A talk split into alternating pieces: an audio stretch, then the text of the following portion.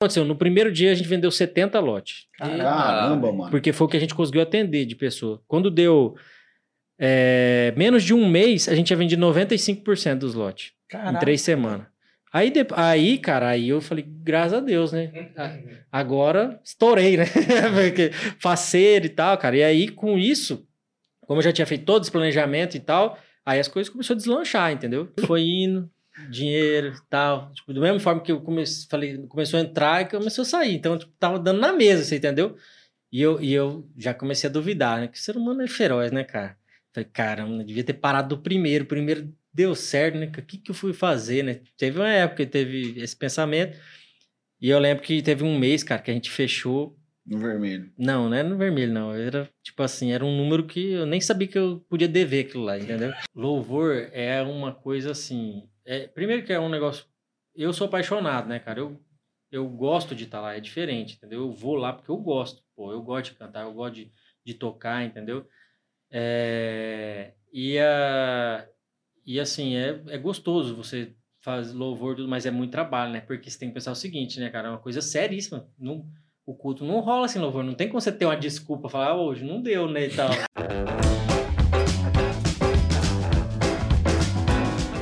Café Brothers, Senhora, episódio 39.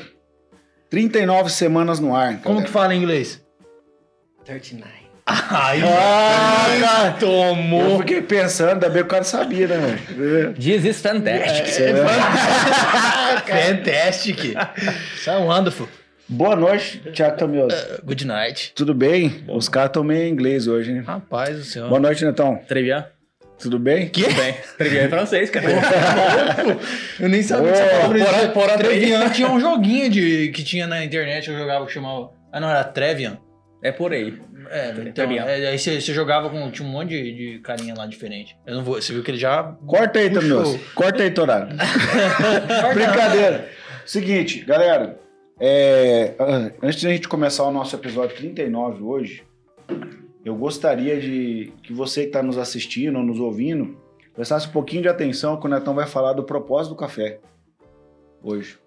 Ele, na verdade, ele vai reforçar o propósito do café pra galera aí. Jogou a bola no. Por que, que nós estamos aqui, Netão? Fala aí. Nós estamos aqui para transformar a vida das pessoas. Inclusive as nossas que estão sendo transformadas a cada episódio aqui. Você viu? O cara mandou marcha, filho. Ei, mas olha pra quem que você jogou. E você que ainda não segue a gente, segue a gente no Instagram, lá no Café Brothers. Segue, se inscreve no canal no YouTube, estamos em todas as plataformas digitais, lá no Spotify, Deezer, tudo que tiver de rede social nós estamos aí, tá? É, se inventar mais alguma, você avisa a gente que a gente vai entrar também, então tá lá. Menos Beleza? TikTok, pelo amor de Deus. Tamo lá também. É, Hoje eu tô aqui com o nosso convidado Rafael Alves, 31 anos, é um garoto ainda. Engenheiro civil, formado pela UFMS. É o esposo da Luana, o pai da Alice, da Ana e o Gabriel que tá chegando aí. Ele é o sócio proprietário da Eforte Incorporadora. Seja muito vindo, muito bem-vindo. Caramba! Valeu, obrigado. Ficou, ficou uma apresentação muito séria. É isso aí, galera. Não é para o negócio ficar sério demais. aqui, Ai, entendeu? ai. Seja muito vindo ao bem. Muito bem-vindo. Muito bem-vindo. Eu achei que ia ser um vinho aí. Seja muito bem-vindo, Rafael Alves, ao Café Brothers. Valeu, obrigado. Muito bom estar aqui com vocês. Já conheço o Xandó já faz um tempo aí, né? Tiagão ali. Eu e o Neto tivemos presente uns júri aí. o Thiago também já conheço faz um tempo. Muito bom. Legal esse convite. Rafael, pra gente é, começar o nosso bate-papo aqui, cara, de uma forma assim, como eu já disse, não muito séria, né, cara? É, nunca falaram pra você que você parece com o Menotti lá? Sempre. É? Só o tempo inteiro. E te incomoda assim essa corporação? Não, cara, não incomoda não. Os caras cantam bem, né, bicho? Canta- Ah, tá. Daí você gostou, né, cara? Era Minotinho. Menotinho? Rafael Menotinho, cara.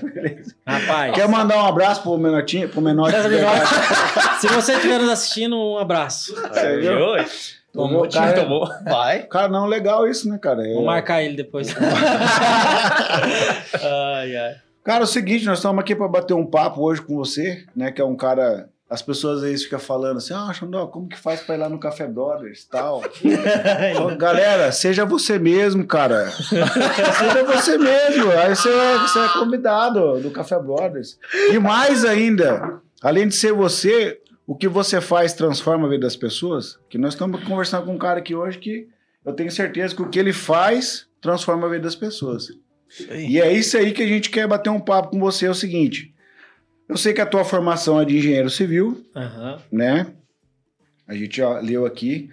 Mas, cara, conta como que começou essa ideia aí do- da E-Forte Incorporadora aí, cara. Porque, de uma forma ou de outra, você tá realizando sonhos, né? Da casa própria aí. né? Verdade.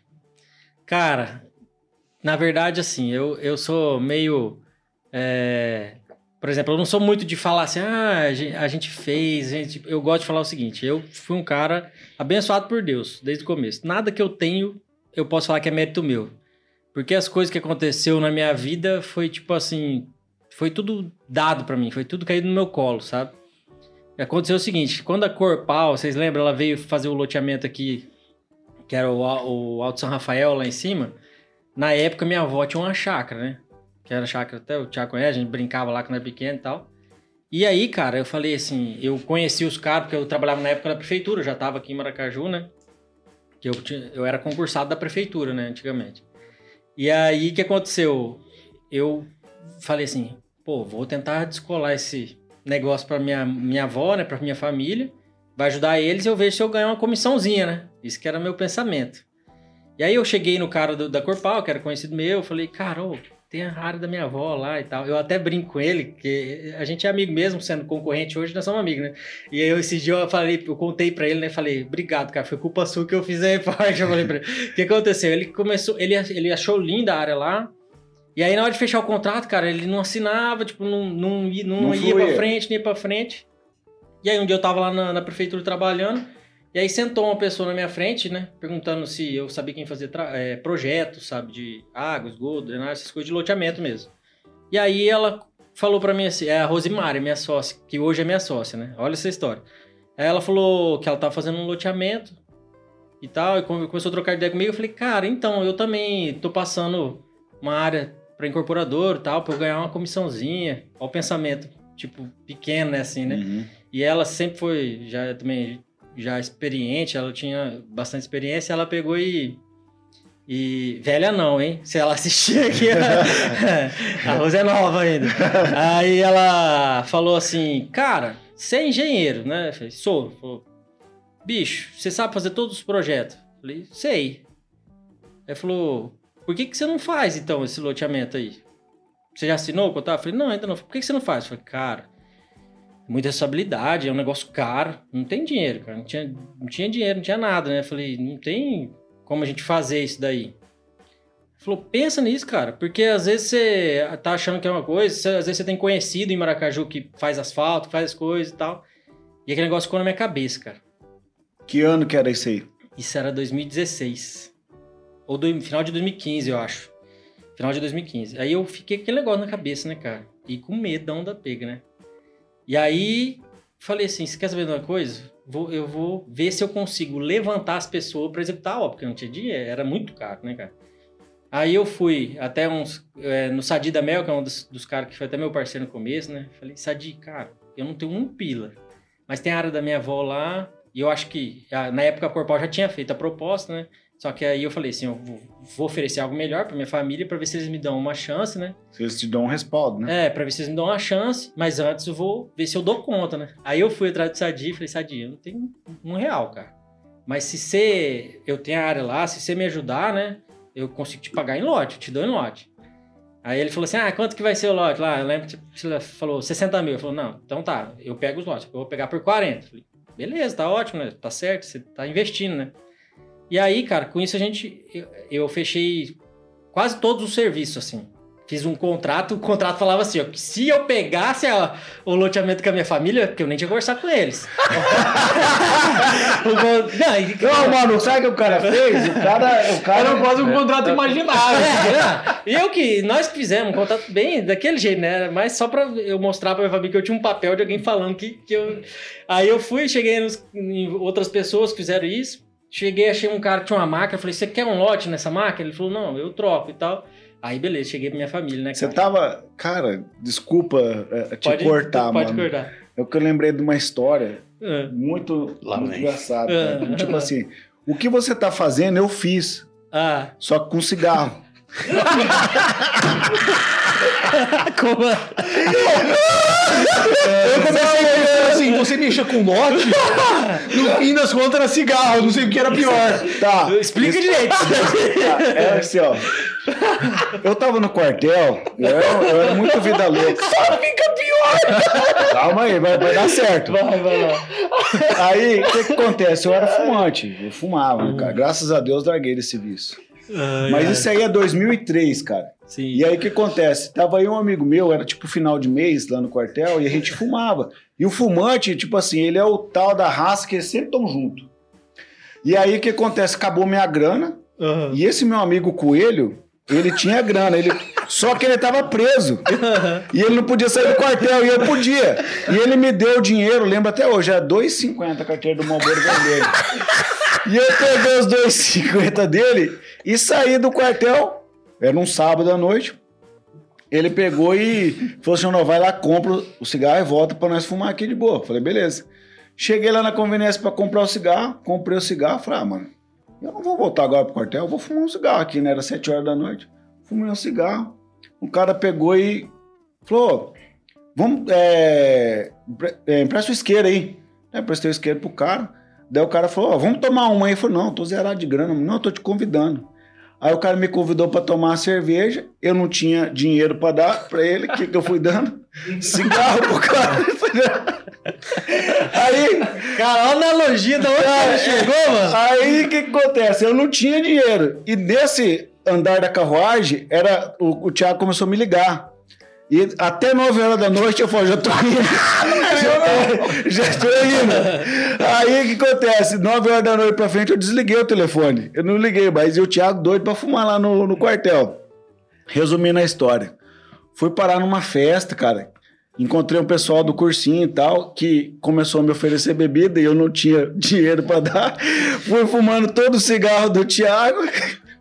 Cheguei no quartel 10 para 6 da manhã fumando o último cigarro do Thiago. Cheguei lá, o Thiago tava muito pistola comigo, cara. Que ele falou que ele tinha fumado paieiro, mano, pra, pra matar a vontade. vontade. Pra montar. E assim era você com os lotes.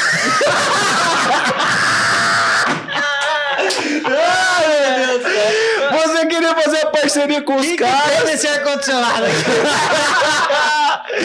E assim era, era, era o Rafael com os lotes. Querendo fechar. Quis dizer que você fumou tudo do lado.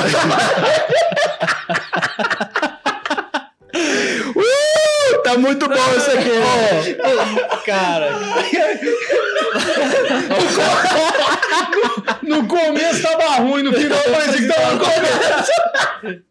a história tá foi piorando, cara. Ai, ai, ai, caramba. meu. Rapaz, eu vou falar pra você, esse, esse energético aqui, certeza tá batizado. Ai, cara, ô, já tô com a bochecha doendo. De rir, cara. Vamos lá, daí você foi lá, reuniu a Aí, que- galera. não, aí o que, que eu fiz? Aí, cara, eu reconheci que, que a Rose, que aquela palavra lá que ela, que ela me deu lá, eu falei, cara, aquela mulher me ajudou. Ela, eu passei toda a parte administrativa pra ela na época. Pra ela e uns advogados que na época tava querendo mexer com ela esse loteamento, esse primeiro loteamento que ela ia começar. E aí no final ela abraçou meu projeto e passou primeiro pro, pra esse da minha avó, né? Aí nós fui apresentar pra família lá, né? Meu pai, cara, é um cara nervoso, velho. E assim, nervoso assim, não, ele é super de boa, mas ansioso, sabe? Uhum. E ele tem um tique, sabe? Que quando ele fica ansioso, Como que é esse tique ele dele? fica dando ânsia, cara. Ah, Sabe? lá, tica. Ele fica o É tempo brabo inteiro dando ânsia e escarrando. e aí, cara, eu lembro que eu cheguei, né? E meu pai, seguraço, né, filho? Que esse cara. Pé no chão. pé no chão, né, bicho? E aí eu contei pra ele, né? Falei, pai, eu tô pensando em fazer um negócio, né? Contei primeiro pro meu pai, né? Porque lá era o seguinte, era minha avó e mais cinco filhos. Então era, era seis pessoas pra eu convencer, entendeu? Ah, Então era, tipo assim, pegada. Aí cheguei no meu pai, falei, pai, é... eu tô com a ideia de, de eu tocar o loteamento da minha avó lá. Ah, pai, esse homem ficou nervoso na época, eu lembro, né? Daí ele falou, mas filho, você dá conta? Falei, pai, não, eu dou conta. Eu, eu expliquei pra ele a, qual era o A planejamento. dinâmica do negócio. Aí ele falou, então vamos marcar uma reunião com seu tio. E nisso, eu já tinha ido uma vez, já tinha apresentado o cara da, da outra incorporadora e tal. Aí eu cheguei lá, falei, gente, fiz uma reunião e até, cara, tem que agradecer, porque meu tio, acho que se eu fosse eles, talvez eu não tinha me dado a chance, entendeu? que era guri, né, cara, de tudo e tipo um negócio, era um negócio que mudou a vida deles e era muito sério, você entendeu? É loucura, na verdade, foi coisa de Deus, por isso que eu falo, cara.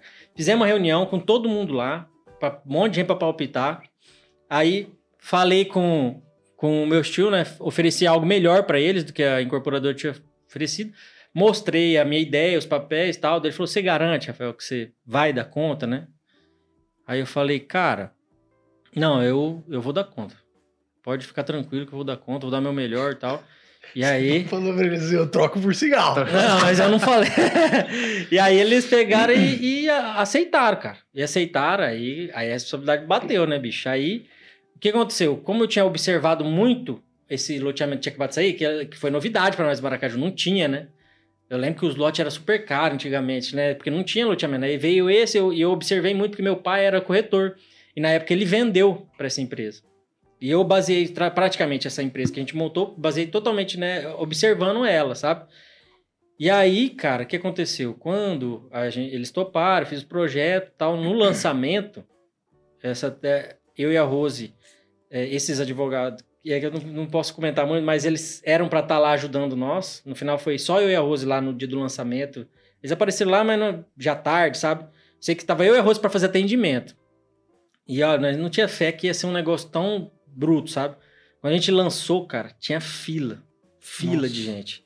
Porque a gente tinha feito, eu observando, o que, que eu fiz? Eu lancei 10 lotes promocional, bem barato, que na época era bem mais barato, porque era 50 mil na época, o lote promocional. Só que antigamente, você lembra que no começo os lotes aqui em Maracanã era 80 conto. Era difícil achar lote mais barato, sabe? Uhum. Porque não tinha, não tinha muita oferta, né? Não tinha muita, tinha muita procura e não tinha muita oferta. Aí, cara, chegamos lá. Na hora que eu e a Rose chegamos, já tinha uma fila lá de gente pra pegar os 10 primeiros Caramba, lotes. que legal, hein, cara. Cara, e aí Massa é, o, o, o problema foi o seguinte, que daí nós... Não, vamos levar, a gente montou um sistema, nós estávamos organizando. Chegamos lá, a internet, não, esses caras de internet.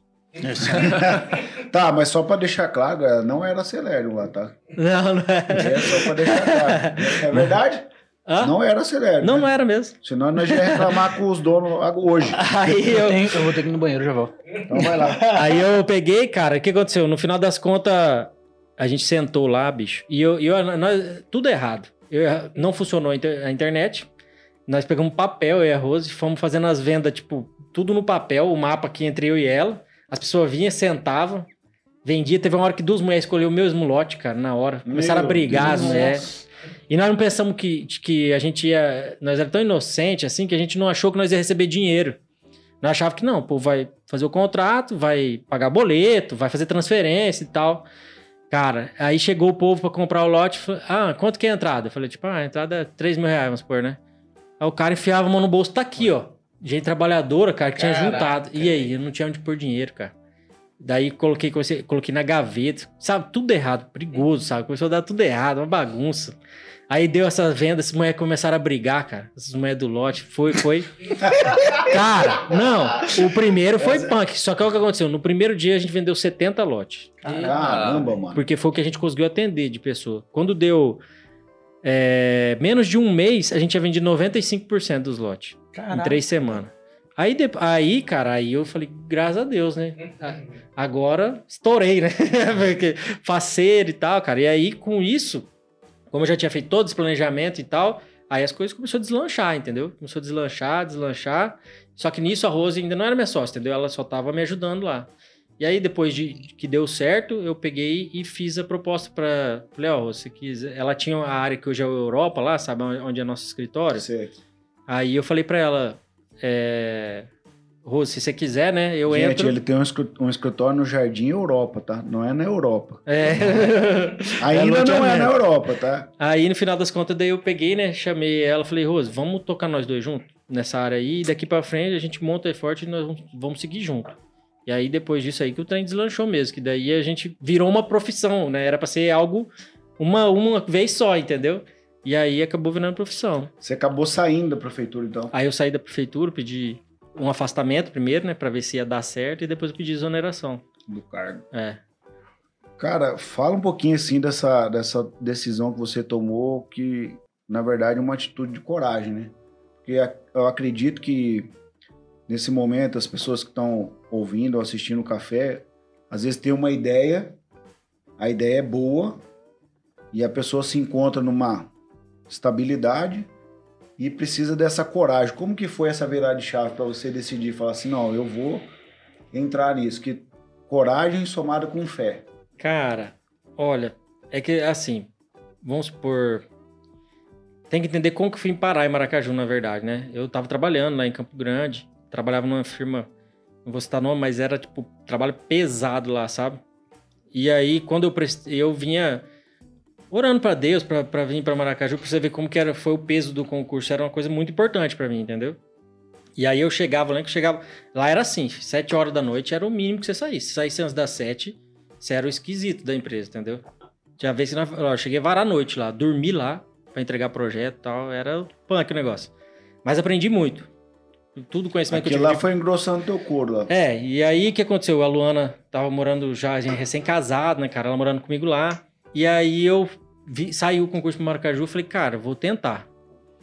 E oração, né, bicho? Porque eu falo assim, é, eu, eu acho que quem ora tá um, tá um passo à frente de, de quem não, entendeu? Eu tenho essa. No começo eu até tinha um negócio que, tipo assim, eu achava que orar você tava meio que passando a perna nos outros. Porque... você acredita, cara? Teve uma época que eu ficava assim, não, não vou orar por isso aí, que é sacanagem com os caras que estão Aí depois eu fui entender, né, que é, Deus tá aqui pra me ajudar mesmo, é orar, né, cara? Claro! você é. tá fazendo mais que certo. Ah. Antes de agir, você tá orando. É, aí eu comecei, o que que eu fazia? Eu, eu chegava do serviço e duas horas por dia eu pegava para estudar. Chegava e pegava duas horas para estudar. Chegava e pegava disciplina mesmo, né? Falei, cara, vou estudar. Quando eu fiz o concurso de Maracaju, cara, eu, eu, o que que eu fiz? Estudei só fazendo prova. Só fazendo prova, prova, prova, prova. Um monte de prova eu fiz. Aí eu cheguei aqui para fazer o concurso de Maracaju. Quando eu é, peguei a prova, eu vi que eu tinha ido muito bem, cara. Eu vi que eu tava, tinha ido muito bem.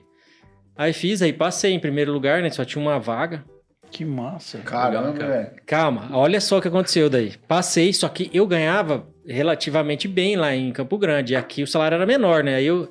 E eu, por mais que era trabalho pra caramba lá, eu ach, tava achando divertido, tava aprendendo, tava legal, né? Morava em Campo Grande. E eu tava sozinho lá, tava legal, nosso começo de casamento. E aí eu comecei a orar, falei, e agora, né? O que, que eu faço, amor? O que eu faço? Aí, cara, eu, eu contei que, que eu tinha passado no concurso lá, porque eu precisava de um comprovante de. que eu já tinha trabalhado nisso, sabe? Ah, sim. E aí eu acho que eu não agradou muito lá o pessoal, entendeu? Porque eu tinha feito o concurso, o pessoal da empresa lá. E aí eu terminei o projeto que eu tava fazendo, que eu não lembro de que cidade que era, de, acho que era esgoto, que eu tava mexendo, um projeto de esgoto lá. Eu cheguei na segunda-feira para trabalhar, fui mandado embora, cara. Putz. Cara, cheguei segunda-feira, tipo, e ela, cheguei, eu lembro que eu cheguei na empresa. Ó, oh, o chefe quer falar com você lá, eu, cara, nem sonhando, né? Cheguei lá, o cara, oh, nós não vamos. Aquele papo, né? não vamos precisar mais, é, tá com pouco projeto e tal, não sei o que, e me mandou embora, cara. E eu só que eu tava orando, entendeu? Orando, orando. Então aí orando. você começou a entender que as respostas de Deus às vezes não, não agradam. É, às vezes dói um pouco, mas. Só que eu não tive ideia, eu não tive escolha, né, fião? Que daí eu tava recém-casado, não tinha um onde, onde dormir, não tinha uma casa, um nada, né? Tinha um carro que eu e a Luana compramos junto, cara. A gente comprou junto, juntou antes de casar, até acho que a gente já tinha comprado, tipo, juntamos um dinheirinho lá e compramos um carro junto. E tava morando de aluguel, né, cara? Cheguei em casa, 8 horas da manhã, a Luana falou, ué, o que, que foi, amor? Eu falei, fui mandado embora. E aí eu sou a rica, acho, porque fazendo graça o tempo inteiro, né? Falei, amor, eu fui mandado embora. ela, ela, ela falou, você tá, você tá de brincadeira. Sabe quando acaba murcho o sorriso dela na hora? Tá de brincadeira. aí, cara, foi eu ligar pro meu pai, falei, pai, tô indo embora. E, a, e o duro, que os caras não tinham chamado o povo concurso, do concurso ainda, entendeu? Aí eu, aí eu peguei, o que, que eu fiz? Juntei todas as minhas coisas, falei, já vou pra Maracaju, o que, que eu vou fazer aqui? Né? Tem que pagar aluguel, coisa. Aí, fião, pega todas as coisas, levo pro Maracaju, morando com meu pai e com a minha mãe. Puxa vida. Aí fui pra casa do meu Você pai e da passou minha pelo mãe. Vale da Sombra da Morte. Cara, mas pior que, tipo assim, pra mim foi de boa, né? Ruim deve ter sido pra Luana. foi a Luana que passou É. pelo Vale da Sombra da Morte. Aí, cara, beleza, né? Aí, graças a Deus, eu com- incomodei bastante a prefeitura lá, eles me chamaram, né? E aí as coisas começaram a andar, sabe, cara? Ah, as- você ver como que Deus é bom. Eu vim pra ganhar menos, né? Só que a Luana chegou aqui e ela arrumou emprego, cara. E, ela, e, a, e Maracaju é uma cidade que paga bem pra área de saúde, né? Eu acho que é um dos melhores do estado que paga bem pra área de saúde. E a Luana é enfermeira, ela ganhava mais que eu, tipo assim. Então, lá eu só eu que trabalhava. Aqui já melhorou nossa vida, entendeu? Quando ela veio aqui, ela arrumou um emprego. Putz, aí nós já ficamos, assim... Pelo menos igual tava lá, sabe? Então, tava, aí foi ótimo, cara. E daí eu aproveitei. Eu vim, cheguei correndo no Maracaju, já financiei uma casa no meu nome, entendeu? Que eu tinha um ganhado um terreno da minha avó. Que todo... Você sabe a história da, da rua da minha casa, né? Não sei não. Todos os vizinhos meu é pri- primo de primeiro grau. É um condomínio aberto. É verdade. Que minha avó deu um, um terreno pra cada neto. E nós achávamos que ninguém ia construir. No final das contas, todo mundo construiu. só tem dois só que não tá lá. Mas eu tenho oito que estão lá, um do lado do outro, né? Aí eu peguei esse financiamento por quê? Porque senão eu tinha o de três meses pra trás, né? Então eu tinha que correr, porque como eu tinha mandado embora, peguei. Não, não façam isso. E daí... Aí eu corri e pu- peguei o financiamento. E eu lembro, cara, quando eu peguei financiamento, eu falei, pai, eu vou pegar porque eu vou perder, só que é o seguinte, a parcela é exatamente o valor que eu ganho. Eu falei pra ele. Então eu vou ter que ralar e tal. Ele falou, ele falou não, se vira, você se vira. Se né, acontecer alguma coisa, eu, eu tento te ajudar. Eu falei, não, beleza. Aí fomos, cara. Aí deu certo o emprego da Luana, foi melhorando as coisas, né? Nós ficamos até construir nossa casa na casa do meu pai. Aí que a gente foi pra... pra foi pra nossa casa, foi melhorando as coisas. E eu tava querendo falar do negócio do concurso, né? Uhum. Então, assim, o concurso era uma estabilidade que aqui todo mundo fica, né? Pensa. É, é aquela coisa, tipo, cara, é um negócio estável, né? É, é, cê- Só que assim, o povo não pensa também, geralmente, não sei o que é hoje em dia, mas antigamente, pelo menos, os concursos pagavam muito menos do que o mercado. Entendeu? Tipo, muito menos. O piso salarial do, tipo, era 5, 6 mil na época, pagava 3, pagava metade do piso salarial, né? Porque todo mundo tem que pagar o piso, menos o, a entidade pública pode pagar quanto ela quiser. Ela lança lá o edital, né? Se você aceitar, você que aceitou, né? Fez a prova e tal. E aí, cara, é, eu, eu afastei primeiro, né? Então, assim, você, me perguntou se o cara tá concursado. Eu falo assim, ele tem esse recurso de afastar, né? O afastamento já é pra isso, né? Pra você tentar Se organizar, se né? organizar e tal. Mas eu acho que foi a melhor decisão que eu tomei, cara, na minha vida. E assim, é difícil você falar isso para as pessoas, mas é a estabilidade, cara. Lógico, gente, não, não entendam mal, né? Concurso é uma coisa maravilhosa para quem gosta, para quem quer segurança mesmo e, e às vezes já, já tá num, num patamar que eles que tá satisfeito, né? Ele tá satisfeito com aquilo lá. Tem gente que adora, cara. Tipo, ele tá satisfeito com aquele salário, ele é aquilo lá, entendeu? Ele tem a segurança para ele, pra família dele, tem às vezes um plano de saúde e tal. Mas, cara, foi a melhor coisa que eu fiz na minha vida, entendeu? Tipo assim, eu nunca. é, E até quando, quando venceu o meu, o meu, A a minha licença, eu fiquei, sabe, remoendo. Falei, e agora, né, cara? Vai, sabe, não sabe o dia da manhã, fica aquelas coisas, sabe? E se eu largo, e Deus livre acontece alguma coisa, tipo, quebra a empresa, o que, que eu vou fazer, né, cara? Mas aí, cara, até eu comecei a orar por isso e tal, né? E até eu, é, eu tive uma incomodação no sentido assim, ó, cara, olha o que, que Deus te deu, bicho. Pelo menos você tá, tá achando, você tá duvidando então das, das coisas que Deus te deu, tipo assim, sabe? Eu, Uhum. eu me senti meio mal assim, falei, não, eu vou dar esse. Até falei pro Lano, falei, amor, eu vou pedir exoneração. Mas porque... você deu esse passo de fé. É, porque, assim. tipo assim, né? Eu falei, o máximo que vai ter que acontecer é trabalhar tudo de novo. Mas, pelo menos, eu confiando em Deus, eu falei assim, não, ele... Eu sei que, que vai dar tudo certo, de um jeito ou de outro, né? Pro bem ou pro mal, tudo fica bom, né? O meu mal vou ter que trabalhar. É, então, Ah. aí eu falei, cara, eu vou pedir exoneração porque não é justo, cara. Que quando você fica afastado, fica... Porque o que acontece? Os caras, às vezes, pegam... Aí pega um cargo, alguma coisa, só- e depois pede licença de novo. E daí o que acontece? Às vezes tem gente esperando pra ser chamado no concurso lá, você entendeu? tá atrapalhando a Você tá do- trabalhando a vida de alguém, cara. Então eu peguei daí pedi exoneração. E foi, foi uma benção na minha vida. Depois que. Que daí parece que eu virei a página Fluiu totalmente, né, cara? E aí só dediquei na empresa mesmo, na parte de serviço, né? E foi muito bom. Chique demais, cara. Eu. Vocês, qual foi o primeiro que, que vocês lançaram? Foi o Jardim Lisboa. É o lá pra frente do Napoleão? Lá, não, não. É, Napoleão, lá do lado do Cambaraí, lá. Lembra do lado do Cambaraí? Ali per... é, E a Jardim Lisboa, porque... Seguindo pro- ah, Onde você tem casa, né, Thiago? É, pô. é Ah. Bem ali, atrás do, do Thiago ali. Na... Aí depois vocês lançaram Europa. Aí como foi que é? Europa, foi o segundo. Vocês estão com mais um? Aí depois disso, eu... Ó, informações, insider information Não, agora, depois disso eu fiz... Eu vi que eu... eu... eu vi que, por exemplo, lançaram bastante loteamento nessa época, né? Que a gente lançou a Europa. A Europa já mais, era mais alto padrão e tal. E eu vi que tinha muita necessidade de casa em Maracaju. Aí, cara, eu fui atrás de uma empresa, fiz uma parceria com essa empresa e a gente lançou o Jardim Veneza 1. Que era o seguinte, eu fiz todo o loteamento, fiz uma parceria entre a Caixa Econômica, nós e essa empresa. E aí a gente vendeu e eu entrei com o lote, o cara entrou com a casa e a Caixa Econômica com o financiamento, entendeu? Aí com isso a gente fez é, 220 casas lá no Jardim Veneza, que eu não sei se vocês já viram lá, as casas que são feitas com Veneza, É, ali, ali, um pouquinho pra cima ali, né? aham. Pra trás do ABV lá. Aham. É, pra cima É, então, um pouquinho pra ali. cima ali, né? Aí depois, de- e, em Maracaju, cara, aí depois disso a gente lançou o Jardim Veneza 2, que é só lotes, Jardim Verona, Ô, louco, cara. Bastante já, hein? Carolina, Vi- Jardim Europa 2, Carolina Vieira Carolina Vieira. e Esse eu esse- não sei qual que é. Carolina Vieira é aquele bem na Jordão Alves Correia ali, sabe? Aquela, onde tem casa, as casas, bonitas perto do, do, do loteamento fechado. Ah, tá. Tá. Do Germano ali embaixo. Sei.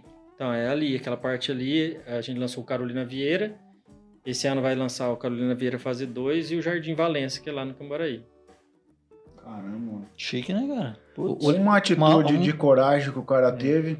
Não, o legal assim que é, as bênçãos elas vêm disfarçadas de problemas às vezes, né? Ah, Surgiu daí. E aí, ele falando sobre a história dele, o que é legal a gente frisar, primeira coisa é o feeling que ele teve, né? Ele, pô, minha avó tem um terreno, um condomínio ali, vamos. Posso pensar em ganhar uma comissão, mas. que não foi meu, né? Justamente, Tipo você, não, assim. você não tinha essa intenção, mas sim, É. criou aquele start, né? E aí você Sim. colocou pessoas, né? Pessoas boas, né? Que te alavancaram. Né? E aí você teve a atitude de você correr atrás de um algo que, né, que tava lá sem. Como é que se diz? Parado, né? Não, sem parado e sem, sem avisar ninguém. Uma coisa que ele não vou fazer e, né, que nem era dele. Né? Uma coisa que ele, ele, ele tomou conta sem ser dele. Pegou o cigarro emprestado e saiu beber. E, e devolveu em dobro.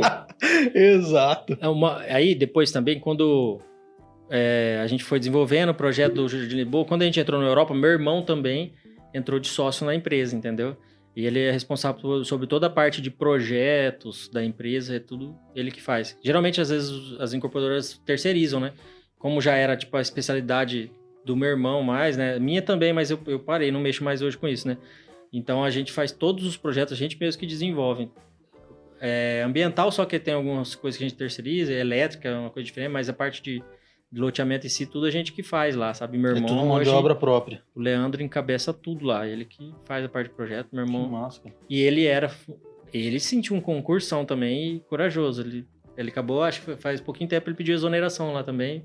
Tá, estamos só na Forte agora. Na prefeitura. Ele era. Não, ele era fiscal da Funasa, concurso federal lá em Campo Grande. E aí ele, Veio pra cá. ele veio com. Ele também veio pedir. E agora, o bicho, venceu lá. Cara, larga a mão desse trem. Ainda bem, né? Que eu já tava mais firme já- pra falar pra Não, ele. ele já conhecia qual, era o caminho, já, É, eu né? falei, Com cara, certeza. larga a mão. E você é o irmão mais velho? Eu sou o mais novo. É o irmão mais novo. É, meu irmão é o irmão mais velho. Ele é 5 anos mais velho, tem 36. Ô, ô, Rafael, qual o significado do nome é forte? Cara, sabe que tem uma história legal disso aí? O primeiro loteamento era Engefort, a empresa chamava. Que era. Por quê? No começo co- era só. Era eu. Eu e Luana de só, só na, na Engefort, né? Que eu falei pra vocês, depois a Rosa entrou no segundo. Na Engefort. Era Engenheiros do Fortunato, que é o nome do meu pai. Você entendeu? ninguém, ninguém sabe o porquê. Né? Agora todo mundo sabe. Só que aí, aí quando entrou a Rose, aí a gente. Ela, a Rose é violenta, cara. Ela, a gente pegou um marqueteiro legal lá e o cara refez a marca e daí a gente sumiu com o NG. Aí ficou E forte, entendeu?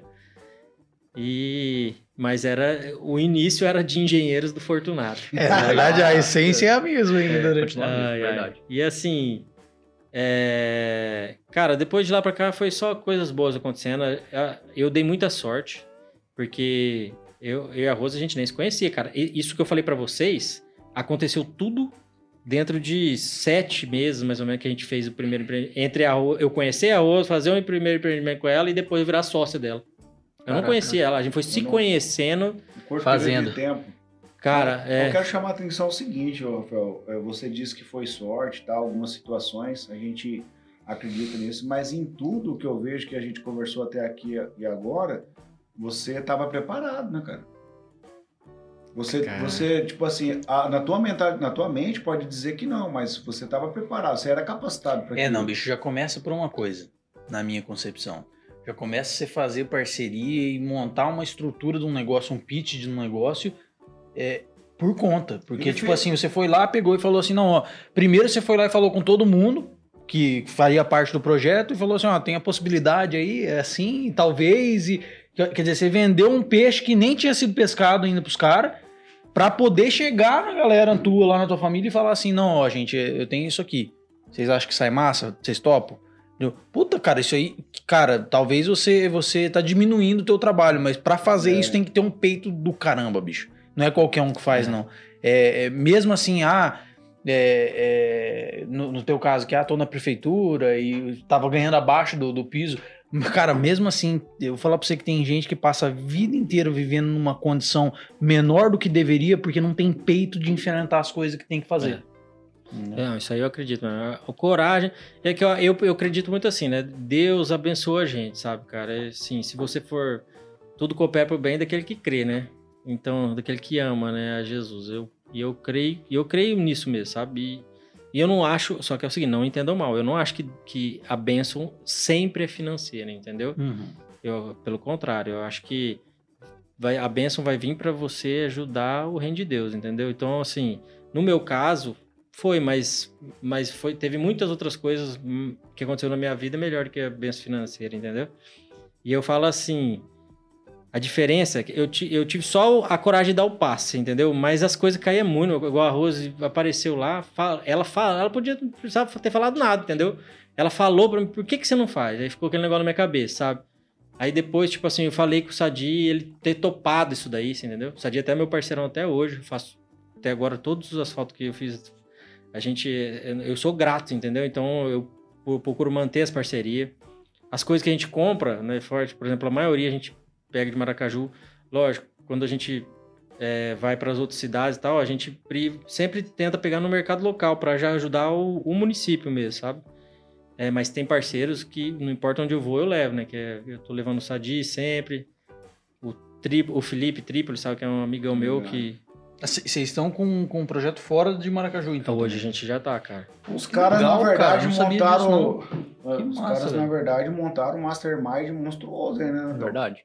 Fizeram uma conectividade a termo de engenharia, né, infraestrutura e logística dentro do negócio, cara, e as pessoas eu acredito assim também, Rafael, por mais que você não tinha experiência com isso, mas você passava o quê? Credibilidade para as pessoas. Não. Isso foi uma coisa que ajudou muito. Mesmo. Rafael, o cara, tipo assim, ele vai pegar e vai executar o um negócio. Hum. E eu, você mesmo vendendo uma coisa que não era real, as pessoas acreditaram e você entregou.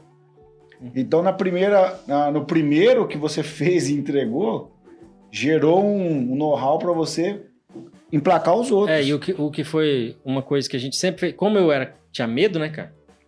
Porque por mais que a gente teve uma venda bem sucedida, né? Enquanto eu não entregar a obra, nada que entrava era meu, né?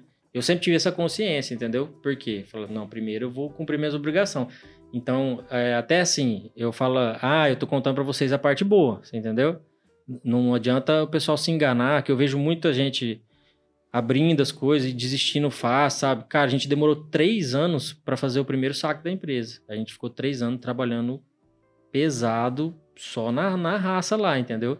É que eu tinha, igual, eu tinha um emprego que me ajudou, você entendeu? Por fora. A Rose ralou pra caramba. Então, assim, é, eu, você tem que confiar. Eu, eu acredito assim, se você fizer as coisas certas, cara, se você trabalhar direito, vai dar certo o negócio, entendeu? Pode ser que não dê do jeito que você quer, mas o negócio vai dar certo. Igual é. Mas assim, eu te- até o terceiro ano a gente teve uns episódios punk, assim, sabe? Conta um pra nós aí que você Eu, falou eu assim. vou ó, contar agora- o pior. Ô, louco ali. Lá vem. Eu O que, que aconteceu? Quando, igual eu falei pra vocês, o Jardim Lisboa foi um sucesso, né, cara? O Jardim Lisboa mudou a minha vida, bicho. Eu, tipo assim, foi uma virada de chave, demorou até pra eu entender o que tá É porque, acontecendo na verdade, ali. não foi só uma virada de chave financeira, né, cara? Foi É. uma virada de chave Tudo, mental, é, né, foi tudo. Porque, por exemplo, no começo era tudo impossível, né? Depois que eu consegui fazer os contratos e eu fechei o primeiro, aí as coisas começaram a ficar mais possível. Porque agora, pô, agora eu vou conseguir fazer um giro e, e vou poder fazer outros, né? E quando a gente começou é, com a Rose, né? ah, no começo, igual eu falei, a gente não tirava dinheiro, né? E aí o dinheiro do. Eu quero. Aqui tem um pouco. A grana que vinha do Lisboa, a gente ia colocando Reinjetando. Pra fazer o Jardim Europa, né, cara? Que na época era um. Cara, era, esse era maior ainda. De, acho que de custo era mais ou menos a mesma coisa, só que não tinha. não- a parceria já não era do mesmo jeito, você entendeu? Porque também o Sadi não ia me carregar nas costas, entendeu? A vida inteira. Aí. Não era mais em lote, ou é, cigarro, né? Então. Tinha que- tinha o pagar. já não pagava mais, né? Aí o que aconteceu, Os cara? 2,50 Foi indo, foi indo, dinheiro e tal. Tipo, do mesmo forma que eu comecei, falei, começou a entrar e começou a sair. Então, tipo, tava dando na mesa, você entendeu? E eu, e eu já comecei a duvidar, né? Que o ser humano é feroz, né, cara? Falei, caramba, devia ter parado do primeiro. O primeiro deu certo, né? O que, que eu fui fazer, né? Teve uma época que teve esse pensamento.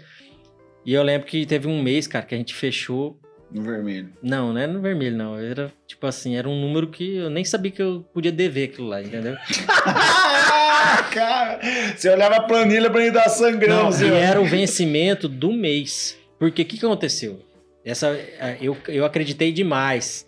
Quando eu fui mexer com essas Aí casas. você ficou destemido daí. É, quando, eu, quando eu fui mexer com essas casas, e essas casas dependem inteiramente da Caixa Econômica, sabe? E aí eles, eles têm uma burocracia, né, cara? Só que o que aconteceu? Eu sentei, os caras os cara me levaram lá na Caixa, não aqui, lá na superintendência, né? E eu perguntei, cara, quanto tempo que vocês começam a rodar o projeto? Porque eu tinha que fazer todo o loteamento, sem receber nada, entendeu? Sem vender, fazia todo, aí lançava o projeto, aí à medida que ia assinando os contratos, eu ia recebendo o lote. Então era legal porque eu recebia meio à vista, só que tinha que vender, tinha muita procura. Falei, não vai ter problema, né, cara? O que aconteceu? Eu sentei lá com o cara, o cara falou, bicho, chega o Paulo aqui em quatro meses, eu libero seu loteamento. Em quatro meses nós estamos lá, estamos assinando contrato e tal. O que que eu fiz?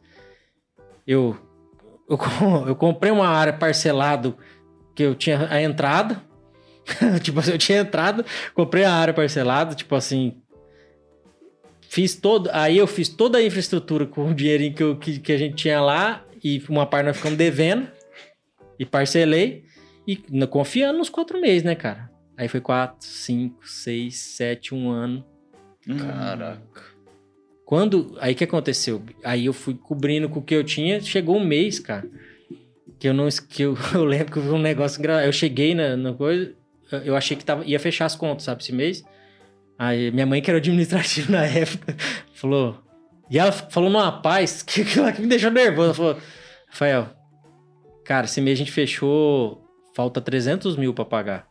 Porque era toda a obra. Chegou na época da parcela da, do. Entendeu? Entendi. E aí, mês que vem tem mais pra vencer e tal. E ela foi falando, cara, foi me dando um negócio que sabe o que eu fiz?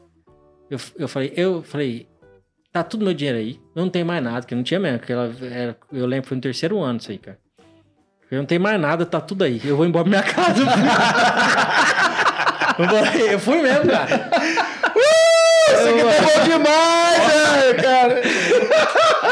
Ah, 11, cara. Pai, Ô, eu vou falar pra você que eu acho que tem coisa de ar-condicionado mesmo. Ô, bicho, tá maluco, velho? Eu falei pra Rose, cara, a pessoa falou assim: eu não aguento mais, eu vou embora pra minha casa. Fui embora pra casa. Fui embora pra casa. E aí a Rose foi feroz, né? O que, que, que eu falo? Ela, a Rose, ela trabalhou muito tempo no banco. e Experiência, eu era guri, né, cara? Tipo assim, guri em negócios, assim, né? E ela, aí que toda a experiência dela fez valer a pena, cara. Porque o que, que ela fez? Fez o que todo mundo faz, né? Pegou, ligou pra todo mundo. Porque a gente. Nós somos pessoas corretas. É, Foi um, um negócio que aconteceu ali naquele momento, né, cara? É, na, Ela- verdade, na verdade, se você for Aí eu fui ver, pra tinha casa, né? E eu não queria mais voltar. Sabe quando me deu tipo um. Depressão. É, não, nem depressão. Tipo assim, eu Desânimo. juriei, juriei. Falei, cara, vou pisar lá agora, ferrou. Eu nu- nunca, cara, tinha ficado. Sempre fiz compromisso pra eu pagar. Aquilo lá pra mim era um negócio inaceitável, entendeu? Aí ela pegou, ligou pra todo mundo. Explicou a Os situação. caras, lógico, não ficaram felizes, né? Mas como era tudo parceiro velho mesmo, Sadi mesmo segurou, porque daí demorou demais, venceu outra parcela, você entendeu? E, Cara, essa época foi muito feroz. Nós não, não tinha como pagar. A gente pagava os funcionários e tal, ia indo, só que eu falava, cara, bicho, fica tranquilo. Caiu na minha conta esse dinheiro da caixa, vai, eu vou pagar todo mundo antes de eu fazer qualquer coisa. E foi, foi, cara, eu não lembro direito, eu posso estar me enganar, mas se eu não me engano, demorou um ano e meio pra liberar. O que era pra ser quatro meses. É.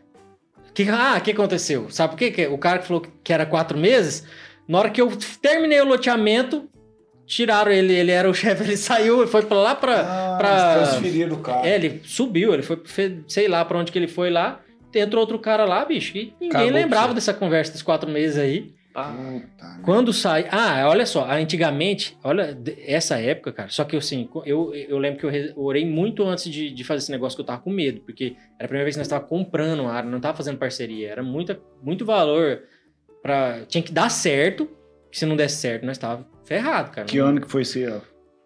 Foi 16, de 2000. e- Isso aí foi 2017. Não foi, foi no segundo ano, não foi no primeiro. No, ter, no terceiro, foi no segundo ano. Foi em 2017. Foi o Venezão. Foi muito rápido, a gente. Muito doido. Fez em 2016, a gente lançou o Lisboa e o Europa. Aí em 2017 a gente já lançou o Veneza 1. 2017 ou 2018, não tô lembrado, entendeu? E aí aconteceu tudo isso, né? Aí quando. é, e isso, eu tinha feito umas contas com, pagando juros, né? Tipo assim, porque foi é, quatro meses, né? E aí o trem foi muito ano, né, cara? E tal, tal. Só que, graças a Deus, velho, eu era, eu sou tão desconfiado que quando eu fiz as contas do loteamento, eu tinha previsto que ia demorar dois anos. Caraca. Porque eu era muito medroso, entendeu? Dois anos era o que eu aguentava. Dois anos. Tipo assim, ainda se demorasse dois anos, fechava as contas, a gente não ganhava muita coisa, mas pelo menos não ficava devendo pra ninguém. Aí saiu com um ano e meio, cara, a gente regaçou de vender. Na hora que saiu essas casas, foram limpas. Vendemos todas as casas. Aí entrou o dinheiro, Liquidou, né? paguei todo mundo. Tanto é que o Sadi, cara, o Sadi é minha propaganda. E ele fala de mim e tal. E ele era, era um valor grande, a gente ficou devendo pra ele. Foi parceiraço nosso. Aí pagamos, pagamos a área, parte da área, fomos pagando todo mundo e tal. Já tava pronto, né? Pelo menos, né? Já tava pronto. Aí foi ajustando. Demorou pra gente, porque daí, aí quando foi vendendo, foi entrando, fomos pagando, pagando, pagando, pagando. Aí até que no final ainda, ainda deu um lucrinho, você entendeu? Não foi o que a gente imaginava, mas tá louco. Fala bem a verdade pra você, quando a gente pagou a conta, eu já fiquei aliviado, viu? Não, precisava nem ganhar dinheiro. não, já foi um ganho já. Vamos lá? Chega pau. Ra- Rafael, nós falamos que de emoções da flor da pele, que você passou, mas tem um lado bom disso tudo também, né? Porque assim, você trabalha num ramo que você acaba, na verdade, é, realizando muitos sonhos das pessoas, né? Uhum. E eu queria saber se você tem alguma história pra contar que te marcou nesse sentido, que, né, que Cara, assim, eu e a Rose, eu acho que é uma coisa que fez a gente dar certo é o seguinte, é... Até um, aquele negócio que eu tava falando, sabe? Que eu falei que a pessoa desiste cedo, lembra que eu tava falando assim?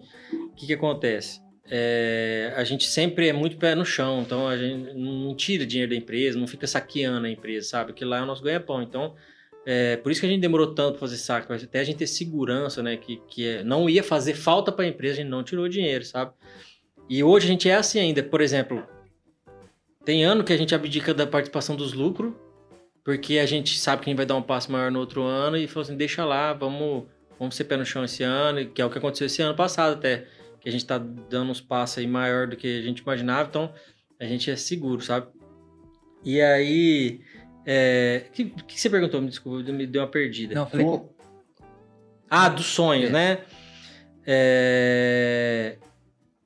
E então eu falo assim, ah tá, o que, que é? Eu e a Rosa, a gente tem um pro... a gente tem um propósito, sabe? Que a gente acabou, a gente acabou, igual eu te falei, a gente foi se conhecendo com o tempo e a gente foi crescendo como pessoas também, sabe? A gente foi vendo, cara, que a gente. Que, que quando a gente mexeu com a casa, principalmente, sabe? Por mais que, tipo, não, não foi aquele sonho que a gente imaginava de rentabilidade, né? Mas assim, foi legal porque a gente viu que a casa era, é o sonho da vida da pessoa, cara, sabe? Tipo assim, ela tá. Pô, é o lugar dela e tal. E, é- e era uma casa que, que a gente conseguiu fazer num preço muito acessível. Não tinha Maracaju, cara. As primeiras casas a gente vendeu a 105 mil. A- com a casa, o lote casa pronta, entendeu? Então, aí depois deu uma subidinha, foi pra- mesmo assim, foi pra 135 com laje a casa, entendeu? E aí, dessas famílias foi legal, que teve bastante gente assim que. E, e como. Que, por que, que muita gente às vezes perde a oportunidade? Porque é chata a parte burocrática, da, né? Na hora de pegar um financiamento, que tem que pegar toda a documentação, aí envia, aí não aceita e volta. E como a gente queria fazer o negócio acontecer, a gente fazia toda essa parte pro cliente, sabe? Então, quando dava certo, que a pessoa era aprovada, cara, eles ficavam muito felizes, entendeu? Ficavam muito faceiro e tal. E aí, pô, isso, isso pega a gente, né? Você fala, nossa, cara, olha que legal. Então, tem gente que às vezes é, não, não, não demonstra, mas é legal quando a família demonstra assim, né? Fala, ah, gratidão, obrigado, né? cara. Tipo assim, nossa, sai Ford me ajudou e tal. E uma coisa que você falou, a gente valoriza muito as pessoas. Tanto é que a gente a gente entrega as obras sempre antes do. A gente nunca entregou até hoje a obra dentro do prazo. Sempre antes. Uau. Você entendeu? A gente nunca entregou. É dois anos um prazo do loteamento, mais seis meses. A gente nunca chegou aos dois anos. Não teve nenhum até hoje. Você entendeu? Geralmente a gente entrega tudo antes. Por quê? A gente já foca em entregar o produto, né, cara? Que é. E agora a gente tá com um propósito bem legal, cara. Que você falou de sonhos. A gente.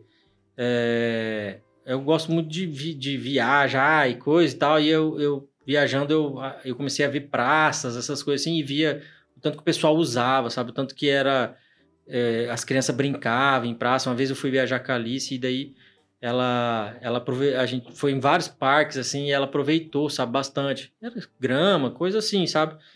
E aí a gente fez um propósito em todo loteamento, depois de que a gente fez lá em Rio Brilhante, o Bosque da Bica, que é um loteamento que a gente tem lá, é, a gente fez uma praça lá super legal, deixando, entregamos ela equipada, sabe, com aqueles brinquedos para criança e tal. Igual tem aqui na Soma, aqui, sabe? É, a Coma. A Coma. A Coma. E aí a gente entregou lá e a gente viu a diferença que fez, tipo assim, nas pessoas. Antes de nós entregar, cara, a criançada tá tudo brincando lá e tal. Aí a gente começou a fazer isso. Todo loteamento a gente entrega alguma coisa diferente, entendeu? Agora a gente tá fazendo isso. E é mais por propósito, entendeu? Lógico, é uma coisa que ajuda financeiramente, lógico que ajuda. Não Atrai valor financeiro, é, agrega, é, agrega valor, valor. Porque mas, as famílias vê, né, cara? Sim. E, qualidade de vida também, né, para essas crianças. É, mas eu falo assim, às vezes tem, tem lugar que tá tão necessidade de lote que a gente podia fazer só um loteamento igual. A gente vinha fazendo, né? A gente demorou. É, por isso que eu falo, a gente foi crescendo também, né? Então, assim, poxa, a gente tem que fazer algo a mais pelas pessoas também, né? Aí a gente começou esse negócio da praça. E super legal. Até, cara, tem uma, uma praça que. O que aconteceu? Quando eu fiz em Rio Brilhante, pesou minha consciência, né? Porque eu falei, pô, os loteamentos que eu fiz em Maracaju eu não entreguei praça, né? Porque foi tudo corrido e tal. Eu acabei não fazendo equipado, porque a ideia veio primeiro lá em Brilhante.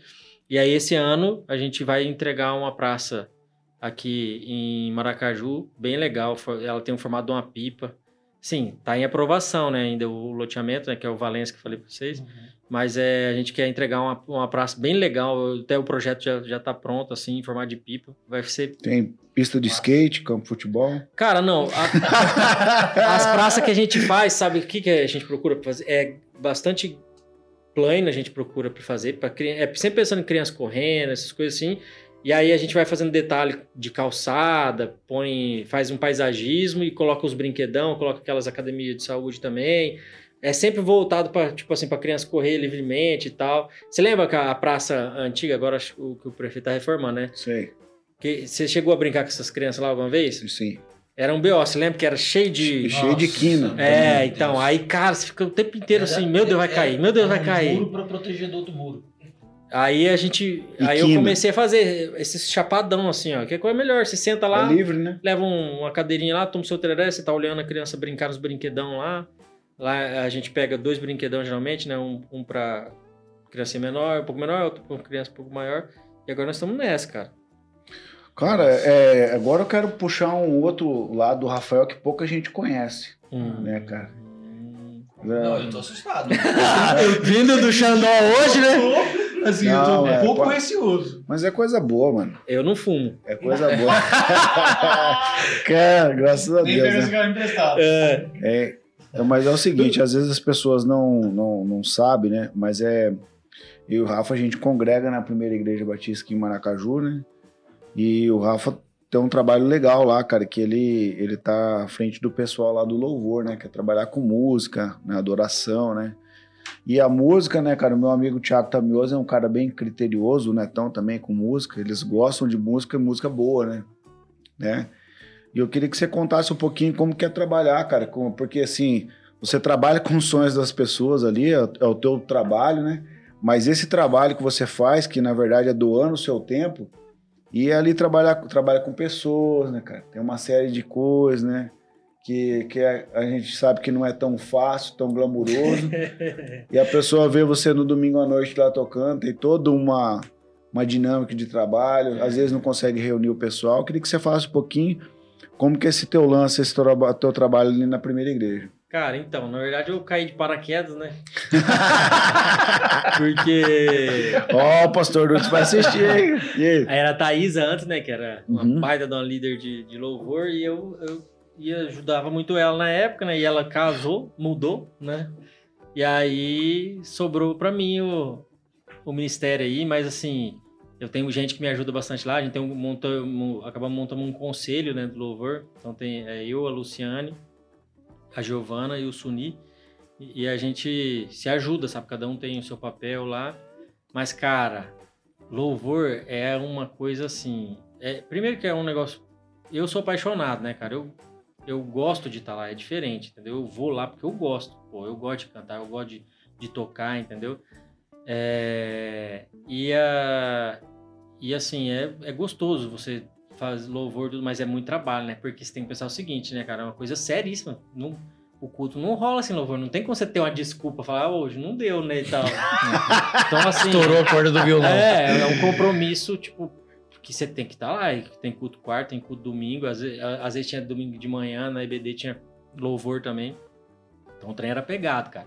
Mas a gente começou a organizar, a gente faz reunião mensal até. Esse ano a gente ainda não fez, tem que voltar a organizar a gente fazia reunião mensal, falar pro pessoal, né? E o interessante é falar que, por exemplo, no louvor da igreja, você tem uma responsabilidade maior, né, cara? Porque se você tem que, você já teoricamente todo mundo já tem que ser exemplo, né? Que tá lá, que que crê e tal. Mas você tá na frente do louvor, você tem que ser mais ainda, né? Você tem que se cuidar mais, tem que porque você tem que ter um diferencial, não é só saber tocar. Não é assim, se uma pessoa saber tocar, ela não vai entrar no louvor pelo menos se eu tiver de, de líder. Não, com certeza. E outra coisa também, Rafael, a gente. Até já falei isso aqui em outros episódios, né? É, no início, no café, cara, é, tipo assim, a nossa ideia é, não, vamos bater papo lá tal, e vamos falar tal, tal. Um dia o Tamioso falou assim, não, cara, você já pensou que a gente tem que ter responsabilidade que a gente fala agora, velho? Uhum. Eu falei, cara, eu, tipo assim, não, o Tamioso tá viajando, né? Eu vou falar o que eu quiser falar lá, né, mano?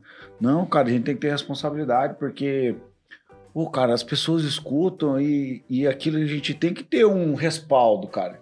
A gente não pode ser qualquer um aqui para falar para as pessoas. Falei, ah, tá, meus olhos, faz sentido o que você tá falando, cara. E a gente tem essa preocupação aqui no café também, e acredito que é a sua preocupação é. lá na frente, né? Mas as pessoas entenderem também que a gente é ser humano, né, cara? Isso aí, é. Isso aí não adianta, né? Não é, não é aquela coisa assim, ah, a pessoa cometeu um erro, você vai pregar ela. Na numa cruz lá. Não, cara, tem que ter paciência. E outra, a gente mexe com a gurizada nova. Hoje nossos principais instrumentistas são tudo gurizada aí de. Agora que estão chegando nos 17 anos, gurizada e tal. Mas eu gosto de trabalhar com eles. Gurizada nova é até bom de mexer. Eu trato eles igual criança, igual guri lá, gurizadinha. Bruninho, um abraço, Bruninho, da bateria lá. Tô ligado, ele tá destruindo a bateria, né? E assim, mas é, cara, é, eu gosto, é muito legal, mas é muito trabalhoso, sabe? Tipo assim, é um negócio é uma, é uma realidade, que não. É, o ano inteiro, não tem como toda fugir. Né? semana. Né? Entendeu? Tipo assim, a partir do momento que você se colocou à disposição, você é. se colocou à disposição. Cara, mas ó, e, e esse ano, ano passado, eu confesso para vocês que eu fui um líder meio omisso, assim. Eu fiz o, só o básico. o básico. E aí até parei para refletir e tal. E aí esse ano eu falei, não, esse ano eu vou pegar, né? Até a, uma das marcas da, da, da, primeira igreja batista era os nossos musicais, né? Lembra? Uhum, Cantata. Cara, sim. toda vez Páscoa e Natal era um negócio legal mesmo, sabe? Que eles faziam, cara. E aí, é, esse ano, até vou aproveitar que nós estamos falando aqui para convidar as pessoas. Esse ano a gente está fazendo um esforção mesmo, estamos fazendo um, um, um trabalho que é para ficar muito legal, para glória de Deus, claro, mas assim é, é para ser muito legal, vai ter vai ser um musical mesmo. Tipo musical assim, de Páscoa. Musical de Páscoa. No domingo de Páscoa, né? É, vai ser no domingo de Páscoa, na Igreja Batista, às 19 horas, vai ser aberto ao público. E aí a gente fez a sugestão de vai ser, não é cobrado ingresso, mas se você quiser abençoar com um quilo de alimento, você leva, entendeu? E a gente já faz, mata dois coelhos na, Faz uma ação social já. é. né? E aí, tipo assim, vai, vai, ter, vai ter coro, vai ser bem legal. Por exemplo, os personagens vão cantar mesmo, Jesus vai cantar, vai ser, é bem legal, vai, ficou bem musical mesmo. Aí, aí vai ter. A orquestra. Vai ter um. Não, não tem orquestra. É tudo. Vai ser a banda da PIB mesmo, sabe?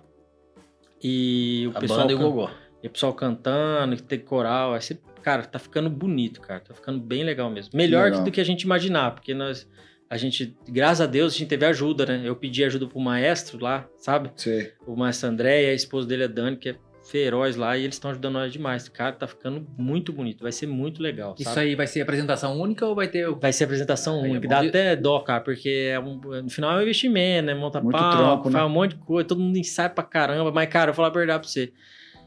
Do mesmo jeito que vai ser legal, acho que depois que acabar eu vou ficar aliviado, sabe? Porque você fala assim, tipo, uh, deu certo, né? E no final tudo dá certo, né? Mas é cansativo o trem. Beleza. E eu agora, é, passando a marcha aí, vamos dizer assim, né? Eu queria que você compartilhasse que você é um, um cara jovem, né, cara, e tal, né? Hum. Terceiro filho, mano. Terceirão. Rapaz, Terceiro por enquanto. eu vi que você é um cara de coragem. Ainda não operei, né? Enquanto não operar, tá, tá valendo, né? Não desligou a tração, tá valendo, né? Ah. Você... Aqui tem coragem, você. Rapaz, eu acho que mais, mais corajoso acho que foi a Luana, né? Ela É. que, que ela que escolhe, né? ela que manda, pô. É, Fala um porque no final pouquinho. das contas, quem vai, na hora de ter filho, quem decide é a mulher, né, Xandão? É verdade. É, eu tenho experiência, cara. Aí. e aí é o seguinte, cara, eu queria que você compartilhasse um pouquinho, que a gente também aqui no, no café, a gente gosta de reforçar essa questão da família, né, cara? Porque família é a base da sociedade, cara. Família aqui dá segurança, né, cara? Estabilidade para a sociedade viver em harmonia, né, cara? Não existe sociedade sem família, cara. Sem pai e mãe, né? Então, um- você falou aí, nós 31 anos, né? Então, tá casado há quanto tempo com a Luana? Cara, eu casei em 2013. Você você quer me, me ferrar, né?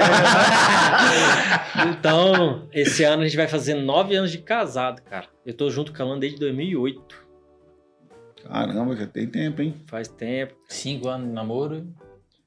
Foi 2008, 2013, 2008, é, 9, 10, 11, 12, 13. é. A gente... Rapaz, foi o seguinte, formou, formou meu sogro, minha sogra apertou e nós casamos. Parecia, parecia Nazaré Tedesco agora, aquele meme dela fazendo as contas. Né? Se quiser colocar na edição, Nazaré Tedesco, ó. Aí, cara, foi isso. Aí a gente casou e eu e a Lana sempre a gente se deu muito bem, não, não brigava. Foi uma... Namoro à distância, né? Bom, era- foi isso, né? No começo, né? Não brigava, porque. Mas assim, a gente sempre se deu muito bem, nunca. A gente sempre teve objetivos em comum, né? E aí, conta pra nós aí como que foi essa experiência do Rafael como pai cara. Então, Cara, eu vou contar pra vocês. Na verdade, foi o seguinte: eu sempre fui bem é, de planejar as coisas, sabe? Isso aí, eu acho que até é uma coisa que me ajudou nos negócios, isso aí. Então, eu sempre pensava muito na frente, sabe? Ah, vou casar, daqui dois anos vou casar, de- depois eh, mais três anos vou ter filho, sabe? Eu já tinha essas datas na minha cabeça. bem metódico. E na da Luana também. Teoricamente. Teoricamente não, ela tava sabendo de tudo, você entendeu? Era o nosso combinado. Só que aí, cara, casamos e tal. Eu não lembro. A Alice nasceu em 2000. Ixi, cara, 13? Não, eu não lembro. Não, que 2013? 2017, eu acho que foi. 14, 15, Eu não lembro. 17, foi 17, foi 2017. É. eu vou me complicar aqui. Aí eu em 2013, né? 14, 15. É, eu sei que eu sei que assim, eu- a gente tinha uma data estipulada. E aí a Luana começou. Ah, amor, já tá na hora e tal. E eu, amor, calma. Não tá na hora. Nós estamos começando, né? A vida agora tal, estamos se ajeitando. Calma, tá na hora. Vamos viajar mais. A gente, porque eu e a Luana somos fissurados em viajar, né? E aí, tipo assim, então eu falo, cara, vamos viajar mais, vamos aproveitar nós dois tal. E aí, o tempo inteiro a gente começou, a gente sentava ela, amor, acho que já tá na hora, tá? Começou a engravidar, é pra gente engravidar e tal. Fala, não, Lano, tal, foi, foi. E nisso a gente ficou, tipo assim, meses conversando, sabe? E aí um dia, ela veio, a gente sentou sério para conversar mesmo, e, e eu falei para assim, amor, calma, cara, não tá na hora ainda da gente, da gente ter filho. Vamos esperar. A gente tinha combinado a data, pô. Vamos cumprir essa data, você não, não vai, é, daqui a pouco já chega e tal. E eu vi que ela ficou meio chateada, assim, sabe? Só que ela aceitou o. Tipo assim, eu vi que ela, eu consegui, tinha conseguido convencer ela. Mas vi que ela ficou assim, não, é, é, no fundo você tem razão. Então, tipo assim, ela ficou tranquila. Aí tá, cara, a gente foi deitar nessa noite, fomos dormir. Aí eu fui dormir, cara. Aí eu tive um sonho. Que. Olha esse sonho. E eu não sou um cara muito emocional, não. Eu sonhei o seguinte, eu tinha. Dormi, né, cara? Eu tava no, tipo num pier, sabe? Tinha um rio bem largo assim. E tinha um pier de madeira, assim, sabe? E tava. Eu cheguei como se eu estivesse chegando atrasado. E tava toda minha família lá. Tava meu pai, minha mãe, tava a Luana. Tinha bastante gente lá e tinha. E aí eu fui chegando perto, cara. E eu vi que tinha um gurizinho no colo do meu pai. E eu tipo, estranhei, né, cara? Que eu não conhecia aquele gurizinho. E eu fiquei. Fiquei olhando assim, né? Falei, ué, quem que é esse guri, né, cara? E aí no meio do sonho, você sabe como que é? Tipo assim, eu entendi que aquele guri era meu filho, sabe? Aí quando eu entendi que era meu filho, né? Eu, eu, ele tinha descido do colo do meu pai, aí eu abaixei e falei, vem filho, vem com o papai. Aí ele falou assim, é... Não, pode falar, mano. ele tem, tem, que dar, tem que dar tempo pra ele, cara. Até eu já tô quase chorando. Ai, cara, você vai ter que editar isso. é, ele falou... Peraí, senão vai ficar muito feio. Deixa eu recuperar pra falar. Não, ah, Bruno, relaxa, mano. Histórias reais com histórias reais. Justamente. Aí ele falou. Ele falou, mas pai, você não me quer agora. Eita bexiga. Por que, que você tá me chamando se você não me quer? Aí eu fiquei, cara. Aí eu falei, não, filho, vem aqui. Ele falou, não, você não me quer agora. Por que, que você tá me chamando? Você não me quer. Tipo assim, como se eu estivesse pronto, sabe? E aí, cara, eu acordei, né? Acordei chorando. e, tipo, sonho, cara. Real. Forte, assim, sabe? E o doido é que eu acordei e eu sabia o nome do guri. Só que no, no momento nenhum no sonho eu ouvi o nome dele, você entendeu? Tipo assim. E no, no sonho, tipo, eu não sabia o nome, mas eu acordei, tinha um nome na minha cabeça, cara, que era Gabriel. Aí tá. Aí acordei, né, chorando, acordei a Luana. Eu falei, amor, contei o sonho pra ela, né? Falei, não, tá na hora, vamos ter filho e tal. E aí, depois de uma dessa, né? Aí, cara, o que aconteceu? Eu falei, foi Deus que falou comigo, isso eu tenho certeza até hoje. E aí eu, sabe lá o que que ia acontecer, né, cara, se eu não, não tivesse a decisão de ter filho, eu acredito que foi algo que foi pra benção nossa, né, com certeza. Só que aí, cara, o que, que eu, eu, interpretei o sonho do meu jeito, né? Eu falei, fi, vai vir um guri, né? Fiquei naquela. Aí eu, cara, eu tinha certeza.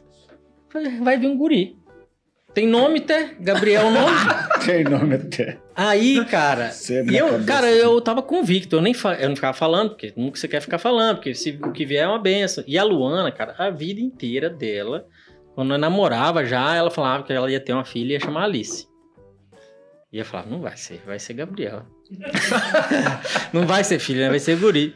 Aí, cara, fomos fazer o, o famoso. Não, no primeiro não teve, não existia ainda. Não existia ainda, né? Não teve, acho que chá de revelação, não, não lembro. Não Aí a gente foi ver lá, fomos ver, fizemos uma sexagem, que acho que já tinha na época, né? Mas não. Uma coisa assim, mas não tava essa moda de chá de revelação que eu tô falando, mas eu fiz, depois eu fiz todas as vezes.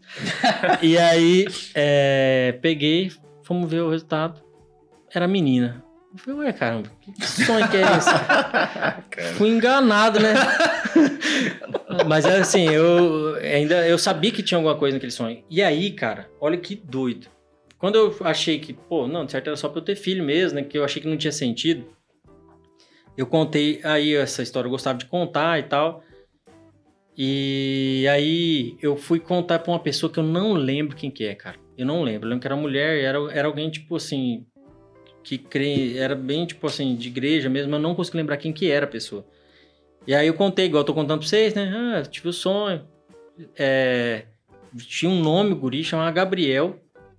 Aí veio a menina e eu não entendi nada. Falei pra ela, né? E no final das contas veio a Alice e tal, minha filha e tal. Mas uma bem, gente, mara- minha filha, minha paixão, né? Minha filha mais velha. E aí a mulher falou assim, cara, você entendeu tudo errado. Olha só, cara. Olha o que a mulher falou pra mim. Que ela falou assim, você entendeu tudo errado. Aquele menino não era seu filho.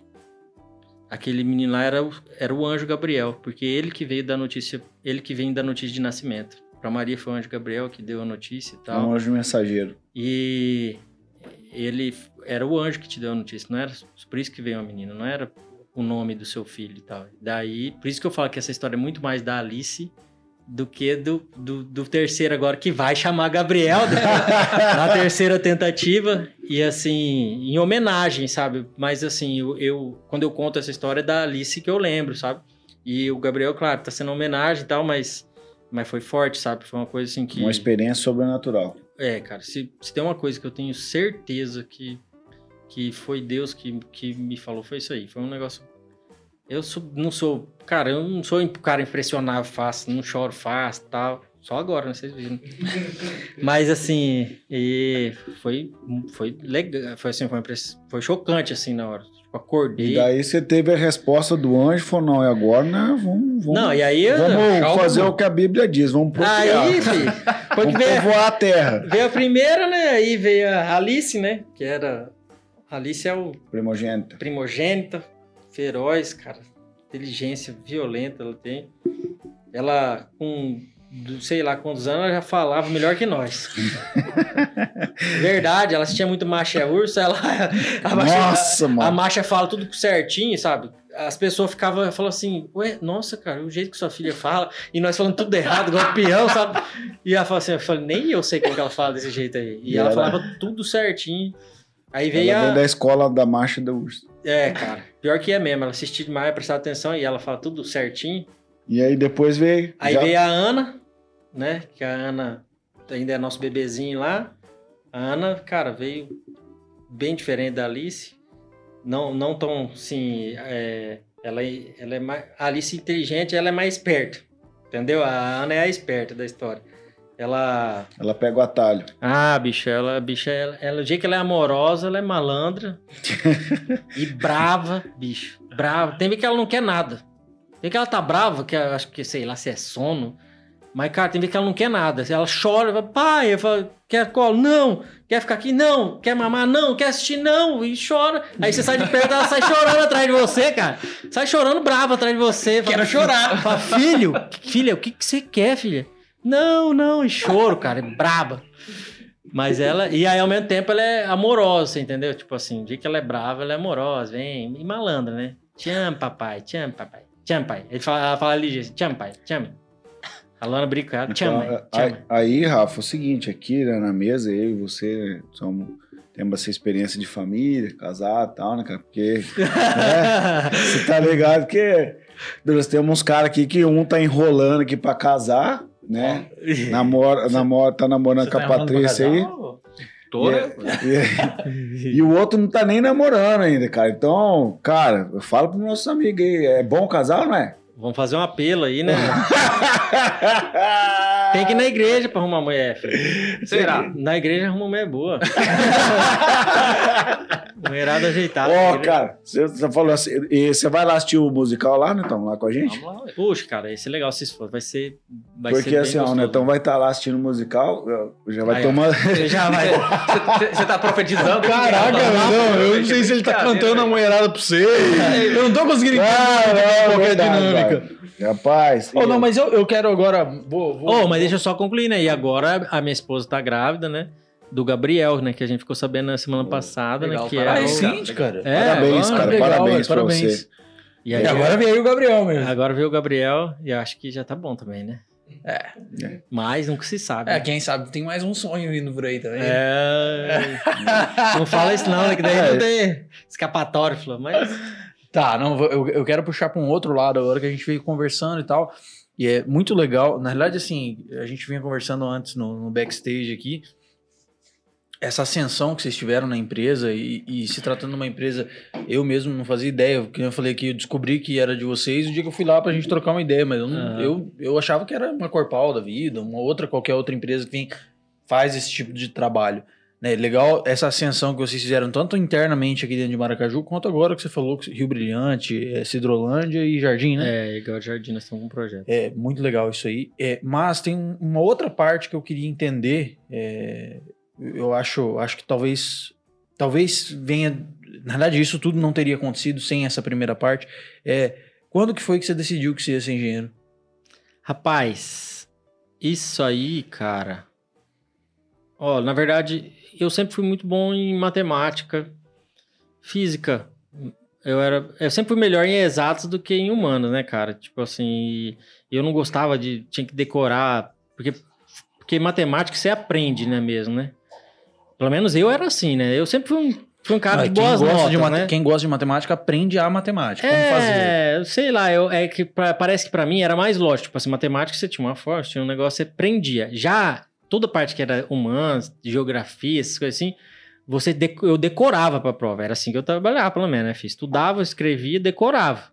Fazia a prova, daqui 30 dias eu já não tava lembrando mais nada, né? Tipo, pelo menos eu era assim. Então, é, E aí eu tinha essa facilidade. Aí quando meu irmão é engenheiro também, né? Sanitarista ambiental.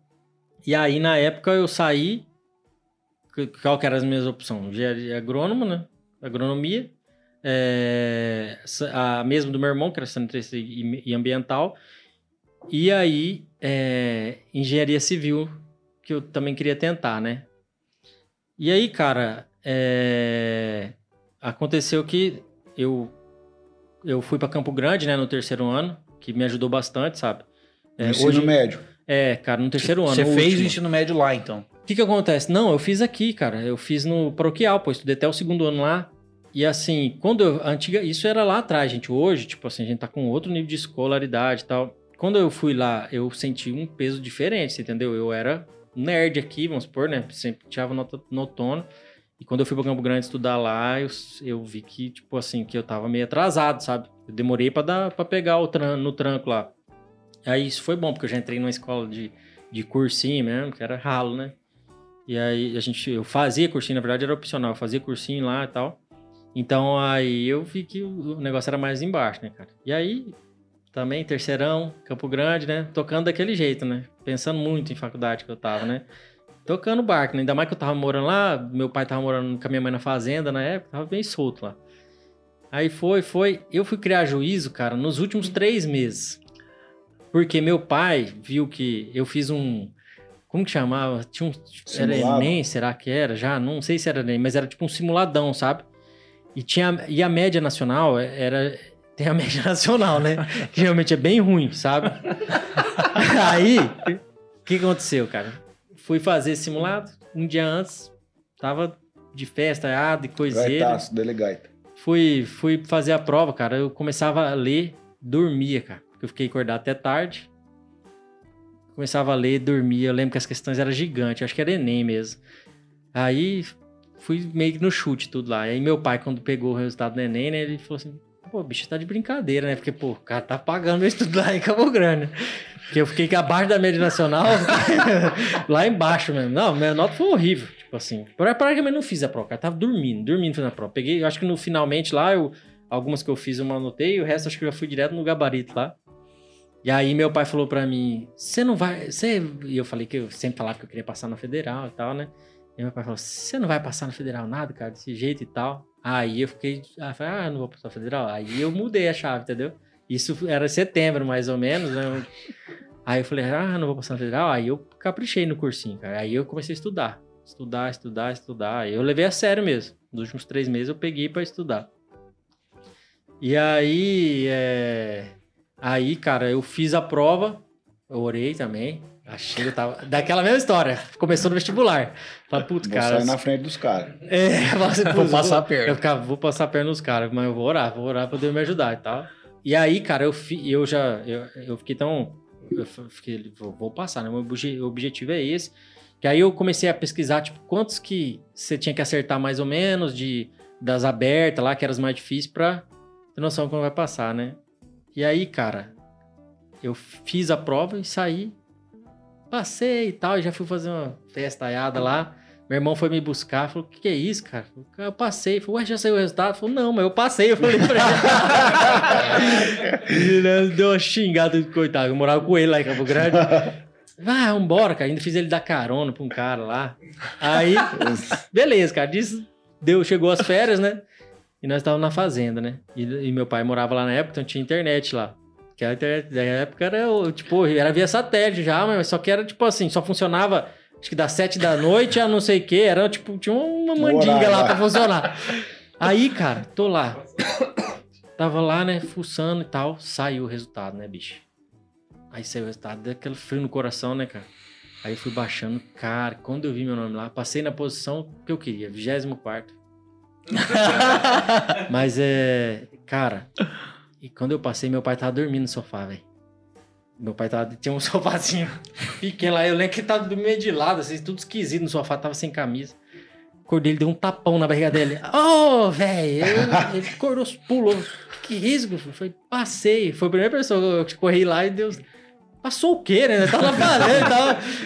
Passei na federal, pai. Você tá brincando? Eu falei, passei, cara, passei. Nem eu acreditava. Cara. Mas você pensa essa farra que meu pai fez lá, porque a fazenda do meu tio é, é vizinho assim, sabe? Meu tio, tudo vizinho. Aí ele pegou eu e levou lá no meu tio. Falou, fazer uma boate. me pintaram tudo, lá na fazenda, tipo, no mato lá, não tem ninguém lá. Foi levando, levou no meu tio, que antigamente, no final, quase todo mundo ia passar o final de ano lá, pra lá. Cada um daí juntava. Aí ele foi, pegou eu, fomos lá na minha tia, fomos lá, o povo já cortou meu cabelo, já fiz um regaço lá. Aí, cara, pensa a moral que eu fiquei com meu pai, né? E que passou ligeiro. Porque eu fiquei com a moral com meu pai, eu lembro, cara, que, tipo, era, nós era apertado, né? Morava em Campo Grande, cara, era só na era pé. suado. Andar, era só a pé, filho. A gente andava naquele Campo Grande lá. ia, ia pra festa, coisa, tudo a pé, cara. Uma peregrinação da pega naquele Campo Grande. Peregrino. Aí, cara, o que aconteceu? Entrei na Federal, né, filho? Pronto, né, cara? Agora você é o cara. Sempre, vida inteira, tirei nota boa, você é o cara aqui na Federal. Primeira nota, tirei um e-mail. Nossa! mas, cara, mas foi meio que geral. Parece até que os caras fazem de propósito pra botar você no lugar, sabe? Porque todo mundo que tá lá, tipo assim, querendo ou não, estudou e tal, né? Mas, rapaz, a primeira foi uma tacada. Só um cara nerdão lá que deu conta de tirar nota bom. Só que esse cara era normal. Era normal. Ele pegou, tanto é que ele, no primeiro mês ele já saiu, já tinha passado, acho que no ITO, tipo, num lugar feroz, assim. Aí, beleza, né, cara? Tirei um e-mail, tal. Mas eu lembro que nesse meio tempo, cara, meu pai tava uma facerice. Ele, uma vez nós fomos pra Bela Vista na exposição lá. Lembro que ele, ia, ele saiu da fazenda, foi lá na exposição, foi lá pra, pra, pra ver nós lá e me deu uma grana lá, sabe, pra acordar. Falei, caramba, trocar moral com meu pai. Você lembra? O Thiago tava junto esse dia que nós, nós estava lá. Falei, cara, cinquentão na época era dinheiro pra caramba. Nossa. Meu pai me deu cinquentão, né? Nós tinha lá. Falei, Thiago, cinquentão meu pai me deu, tô com a moral e tal. Aí o que aconteceu? Filho? Entrei na faculdade. A Luana, antes de eu conhecer a Luana, foi morro abaixo. Fui no mal e no mal, reprovei no primeiro ano. Nossa, calma. Cara. É, calma. Minto, eu tava indo muito mal, sabe? Aí eu não podia pegar mais nenhum ADP. Olha o que que eu fiz. Aí eu comecei a conhecer. Aí eu conheci a Luana, a gente começou a namorar. Aí eu alinhei, sabe? Aí eu comecei a estudar, não peguei nenhum ADP e tal. Peguei um exame que exame na federal é normal pegar. DP que é, de... é mais perigoso. Peguei exame lá. Cara, eu fiz a primeira prova, era exame substituto, era uma coisa assim. Eu lembro que na primeira prova eu regacei, tirei tipo 9. Eu tirei 9 na primeira, falei.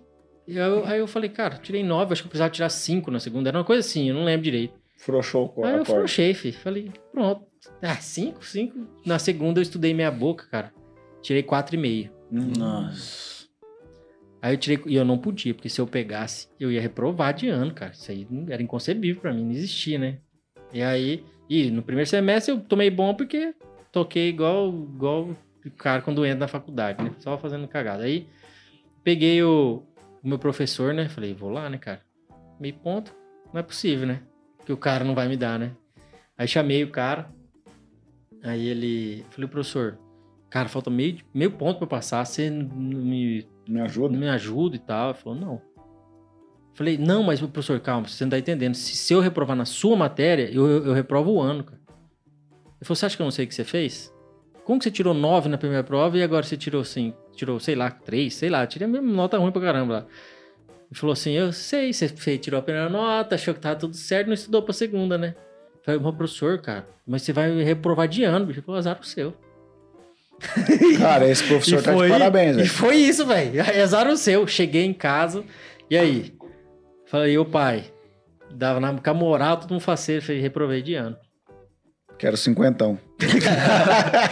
Puta, aí minha moral caiu lá embaixo, né? Como assim reprovou e tal? Que antigamente, olha só o que aconteceu daí. E aí eu alinhei, né, cara? que Eu tava namorando com a Luana depois disso, só que já não consegui, não consegui recuperar, né? Fui querer ser o bom lá, dancei, né? Aí tá. A sorte que tinha um, um- uma. Lá tinha matérias anuais e semestrais. Até nisso eu dei sorte. O que aconteceu? Lá, se você pegasse. Não podia pegar três matérias. Então era uma conta meio, meio mané, porque, por exemplo, se você pegasse três semestral, você você tava reprovado. Mas se você pegasse duas anual, que tem carga horária maior do que três semestral, você não tava reprovado. Porque o número era três, tipo, entendeu? Não podia pegar três. E eu peguei uma anual e duas semestral.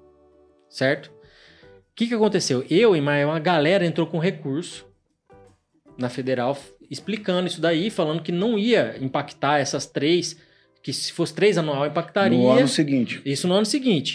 Só que é o seguinte, aí você tinha. O que aconteceu? Eu iniciei o segundo ano na fé. Porque eu não sabia se ia dar certo ou não, você entendeu? Tanto é que teve um monte de gente que não acreditou. Que entraram, mas isso aí não sai, não, não dá certo. Só que eu continuei, eu fui fazendo as matérias. Falei, cara, se dá certo, né? Tô alinhado. Tô aliado. Na hora que chegou no meio do ano, cara, saiu. E eu tinha feito todas as matérias do primeiro semestre. Então, tipo assim, aí eu voltei pro segundo ano, você entendeu? Ressuscitou, né? Ressuscitei lá. Aí, de, de lá pra cá, aí eu aliei, né, filho? Eu já tava caluando, lá, já endireitou minha vida aí, daí de lá pra cá e foi. Que massa. Ô. Tamios, é, eu quero contar também uma experiência. não, uma experiência, não, que é o seguinte, eu caí numa cilada aí do Rafael, cara. Quase igual. Ah! Caí numa, caí numa cilada do Essa Rafael foi aí, boa, cara. hein, cara? Cara, é, ia ter um almoço lá na igreja. Você lembra desse almoço? né? Você era meu convidado, né? Sim, aque- aquele lá. É, aquele lá. Aí tá. Não vai Netão não lembrar, sabe. não, né? Ele sabe, claro Claro que lembro. Do, do... Eu sei que você lembra. Você... Do... Do leilão. Do leilão, Aí papai- tá, beleza. Cheguei lá, né, então, nesse almoço lá da igreja e tal. O Rafael falou, ó, cara, vai ter um negócio e tal, vem aí. Não, é, eu, eu chamei o Thiago, né? Falei, ó, o Thiago meu convidado e tal. Tá, eu, o Thiago lá, um, tomando um tereré e tal. Vem o Rafael e fala, Xanó, vem aqui, cara. É, fui cumprimentar um, um, um irmão lá da igreja, né? Falou, ó, tá aqui o cara aqui, não sei o quê. Eu falei, uai, não tô entendendo nada, né, cara? Falou assim, não, vem aqui que eu, nós vamos pra um leilão aqui, não sei o quê, tal. Falei, uai, você, eu nunca vi isso na minha vida, nunca fiz isso. Não, você vai ser o, o leiloeiro. Aí tá. Contei rápido como que foi essa parada. O que, que passou na tua cabeça que.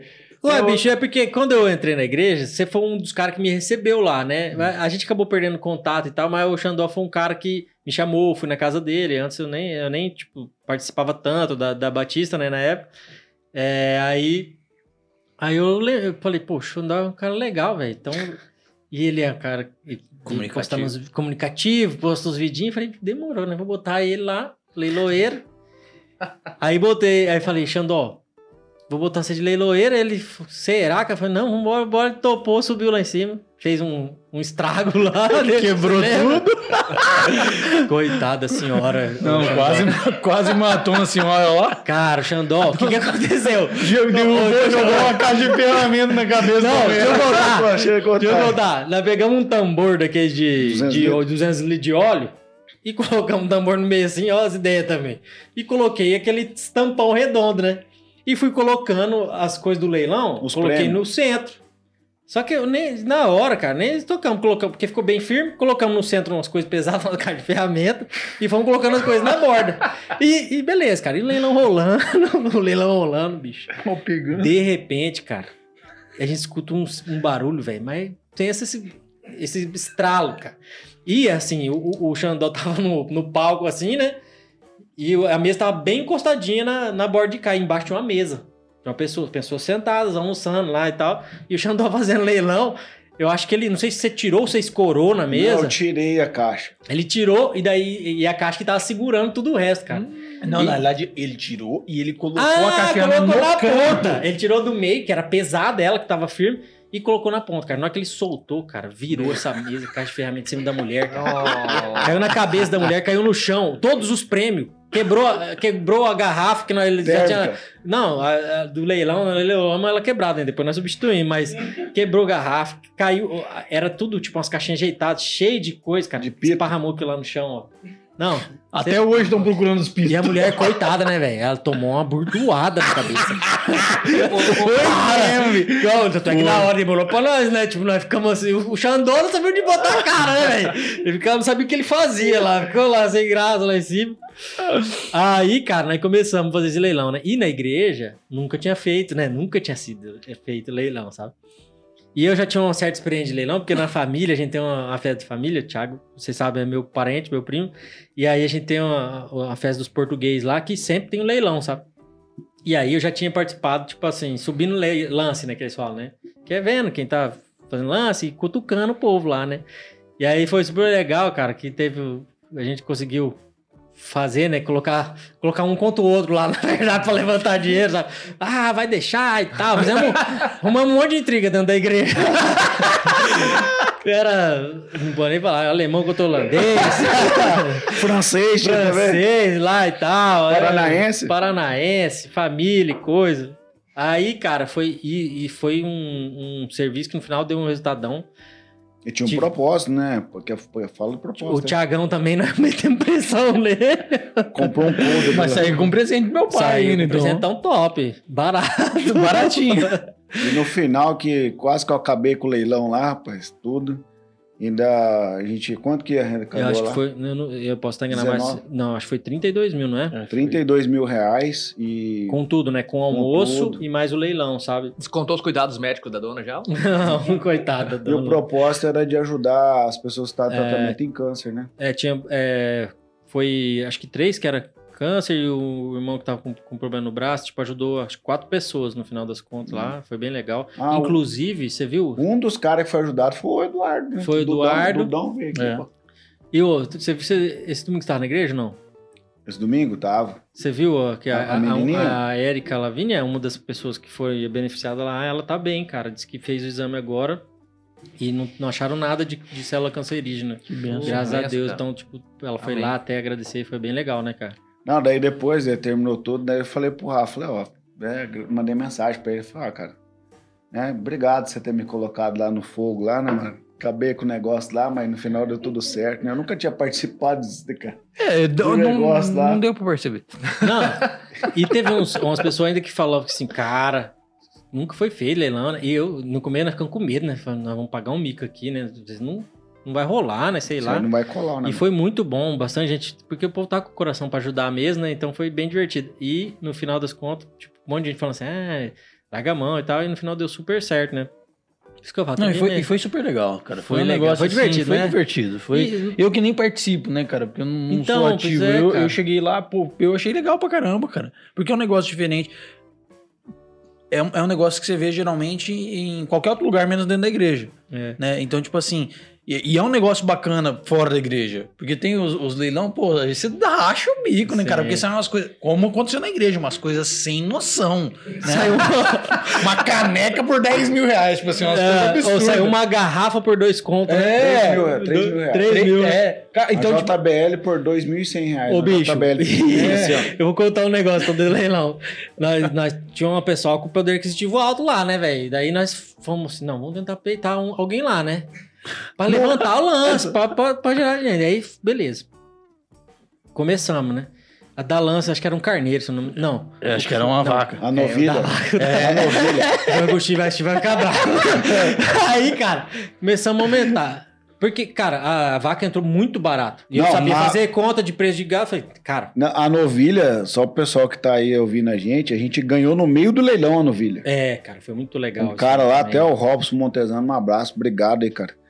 E a gente ganhou a novilha no meio do leilão. Ela O entrou. Rafa falou assim, cara, pura aí esse carneiro aí que não acabou de ganhar uma novilha.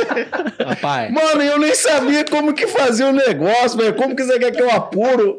E, e ele falando pra mim como se eu tivesse anos de experiência com o leilão, mano. Ô, leiloeiro, ajuda nós. Ah, apura aí que nós temos que mexer com a Não, e eu o tempo inteiro dando sinal pro, pro, pro Xandó pra ou ele acelerar ou ele ir mais devagar, entendeu? Pra- Quando você falava pra ele mais devagar, deu mais rápido. Cara, como era com o Beneficente, o objetivo era levantar dinheiro mesmo, né? Então nós tava lá botando pilha, botando E ele- pilha. não, e ele falando pra mim acelerar, e o outro cara que tava lá, o Moad, falando pra mim ir devagar. Devagar, eu tô, tô dando lance aqui, cara. É porque o que eu vi? Eu vi que as pessoas estavam querendo meio que ir embora. Daí eu falei, vamos chegar nos treinos mais caros logo, né? Ah, aí tá. Aí entrou no Ville, cara. Entrou no Ville, o lance mínimo, acho que era quinhentão, né? Entrou Não, 1.500 reais. 1.500. Cara, valia no mínimo uns 4 contos, eu acho, né? A novilha. Aí eu peguei, falei, bom, aí, é, sozinho não dou conta, né? Ch- Chamei mais uns dois, fizemos uma... Qual Um é? consórcio. Vamos fazer um consórcio aqui. Aí começamos, cara, dar lance e tal, bicho. Aí foi, aí foi chegando, chegou nos 4 mil, aí eu falei, aí eu falei, agora... Agora já por conta. já Agora começa a Agora ficar- tá perigoso. Aí começa a ficar- E é muito dinheiro, né? Tipo, já.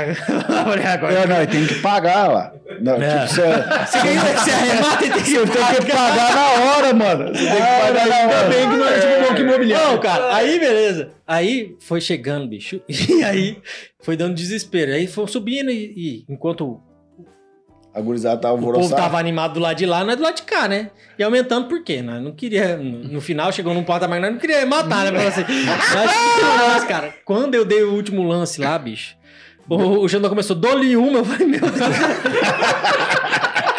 aí dou-lhe duas. Aí o Moad falou assim, vai. Pode falar que aqui. Falou pro irmão lá, falou, vai, vai dar mais um, dá mais uma. pô, Eles vão subir, vão me matar. Aí na hora que tá, dou-lhe duas, ele. Pá, deu um lance lá e o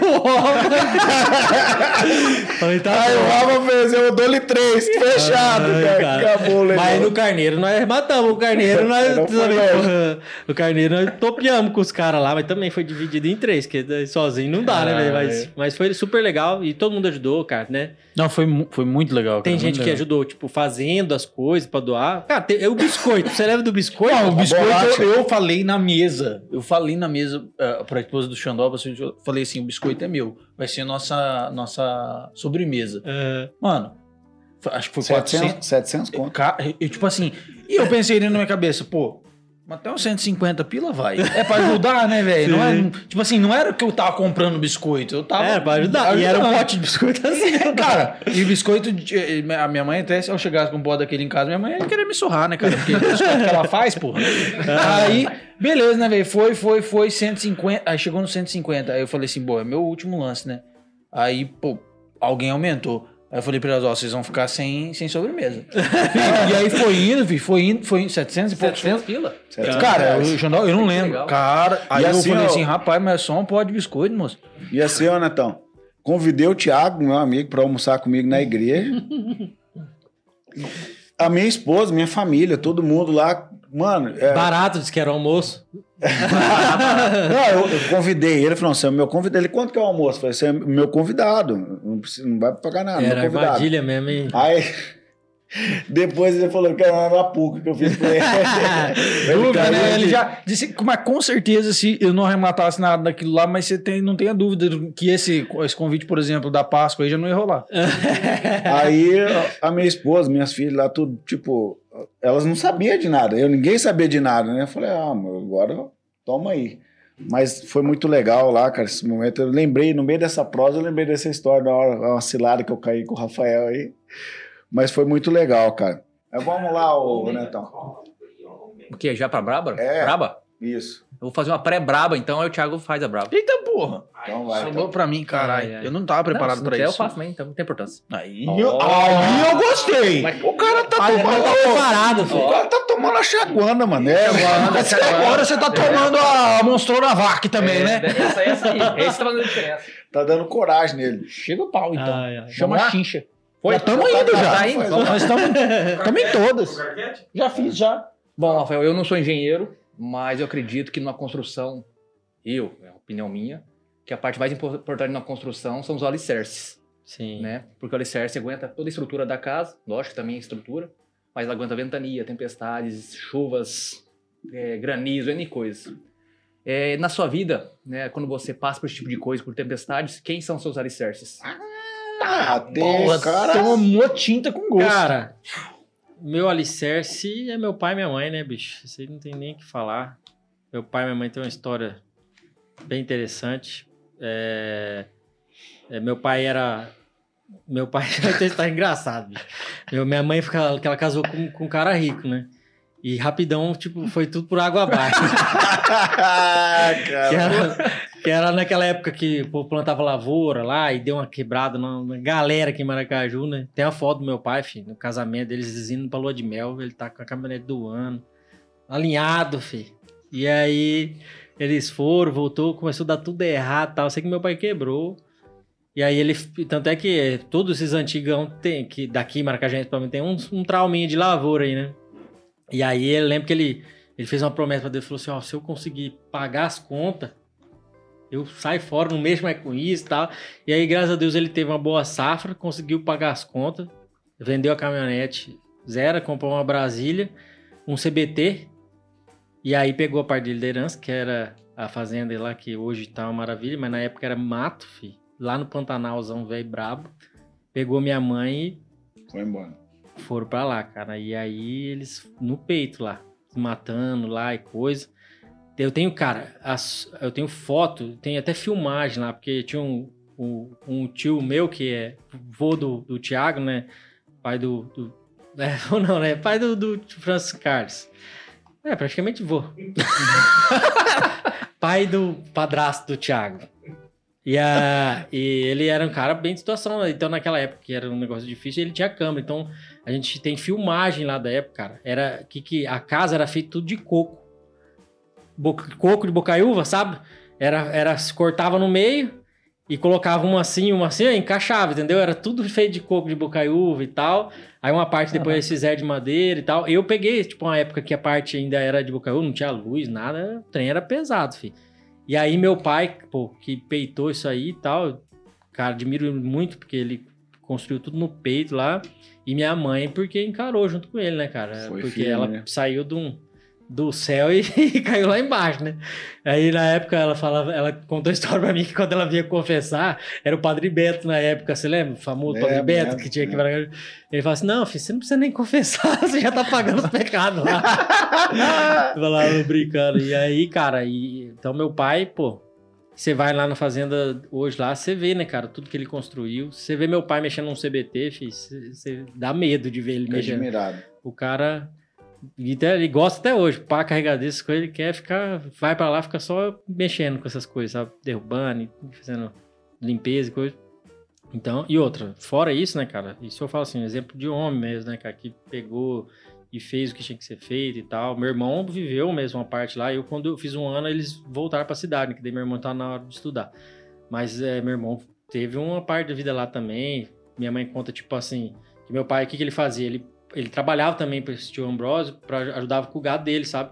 Então, às vezes, meu pai ia pra fazenda vizinho, trabalhava gado até tarde lá, ficava meu irmão, meu irmão e minha mãe sozinha na casa, cara, e voltava, tipo assim, né? Naquela época era Perigoso. matão, né, cara? Mato mesmo, né? Tipo assim, ah, contaram, meu pai conta até uma vez que ele foi e na volta ele se perdeu no mato. Aí a sorte que minha mãe conseguiu ligar o motor lá na época de, de aí energia. Aí ele teve referência e conseguiu voltar. Já tava ajeitando pra pousar no mato lá. Caraca. Assim, eu, eu tive. Assim, foi legal que eu tive uma parte desse. Nem compara, né? Com o que meu pai pôs, mas tipo assim, eu já cheguei, eu cheguei a pegar lá sem energia, entendeu? Eu tive essa experiência e tal. E eu vi o tanto que, que meu pai foi feroz na hora dele, cara. Daí criou nós tudo e, e a gente nunca, bicho, sempre tivemos todas as coisas, nada faltou pra gente, nunca faltou. E outro, meu pai é um cara honesto, cara, um cara que me deu todo direcionamento de como ser homem mesmo, respeitar os outros, respeitar a filha dos outros, respeita, é, eles sempre foram muito firmes na igreja também, então foi minha, minhas duas bases, meu pai e minha mãe, isso aí não tem nem que, que falar. Legal. Então já lança braba aí, Netão. O cara respondeu não, aí. É, não, a, a, última pergunta é a pergunta mais simples, hum. né? Ela é difícil de fazer, mas é uma pergunta simples de você perguntar, mas quando você começa a responder, ela começa a correr por dentro, que você acha, pelo menos para mim, isso, acho que para todo mundo que respondeu, teve a oportunidade de responder, é uma pergunta que ela começa a correr e começa a buscar, né, da decência da pessoa, de como ela é. Entendeu? Nós falamos sobre sua história, né? Falamos como você chegou aqui, como é que você montou sua empresa, né? Falamos sobre família, sobre Deus, sobre igreja, né? N coisas. Mas eu gostaria de saber é, quem é o Rafael, quem é o Rafael como, como pai, como filho, como irmão, como cristão, como essa pessoa É, esquece o que você faz, né? Mas, mas o que eu quero dizer, o que você é. Cara, hoje eu acho que eu posso dizer que eu sou um homem de fé, que bem resolvido assim com, com a minha crença, com o que eu acredito, sabe? Temente a Deus, sou um cara companheiro, assim, valorizo meus amigos. Eu acho que isso é uma qualidade que eu tenho, sempre tento manter a gurizada unida, desde mesmo estando um pouco casado, sabe? É uma coisa que eu faço um esforço para manter meus amigos unidos mesmo às vezes sendo difícil e tal, eu sempre eu valorizo, cara. Eu sou um cara grato. Isso é uma coisa que, tipo assim, eu, eu, eu valorizo pessoas que me ajudaram, entendeu? Eu, eu, eu, ajudo pessoas porque eu sei que eu fui muito ajudado, você entendeu? Se eu tiver oportunidade, se eu puder, sabe? E assim, é, sou um pai babão, né? Apaixonado nas minhas filhas. Preocupado, porque agora vai vir um guri, não sei como que vai ser, vai ser tudo novo. Um marido apaixonado, Sempre fui apaixonado pela minha esposa. Continuo até hoje.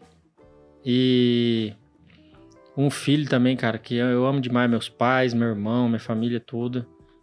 Amo meus amigos mais que tudo.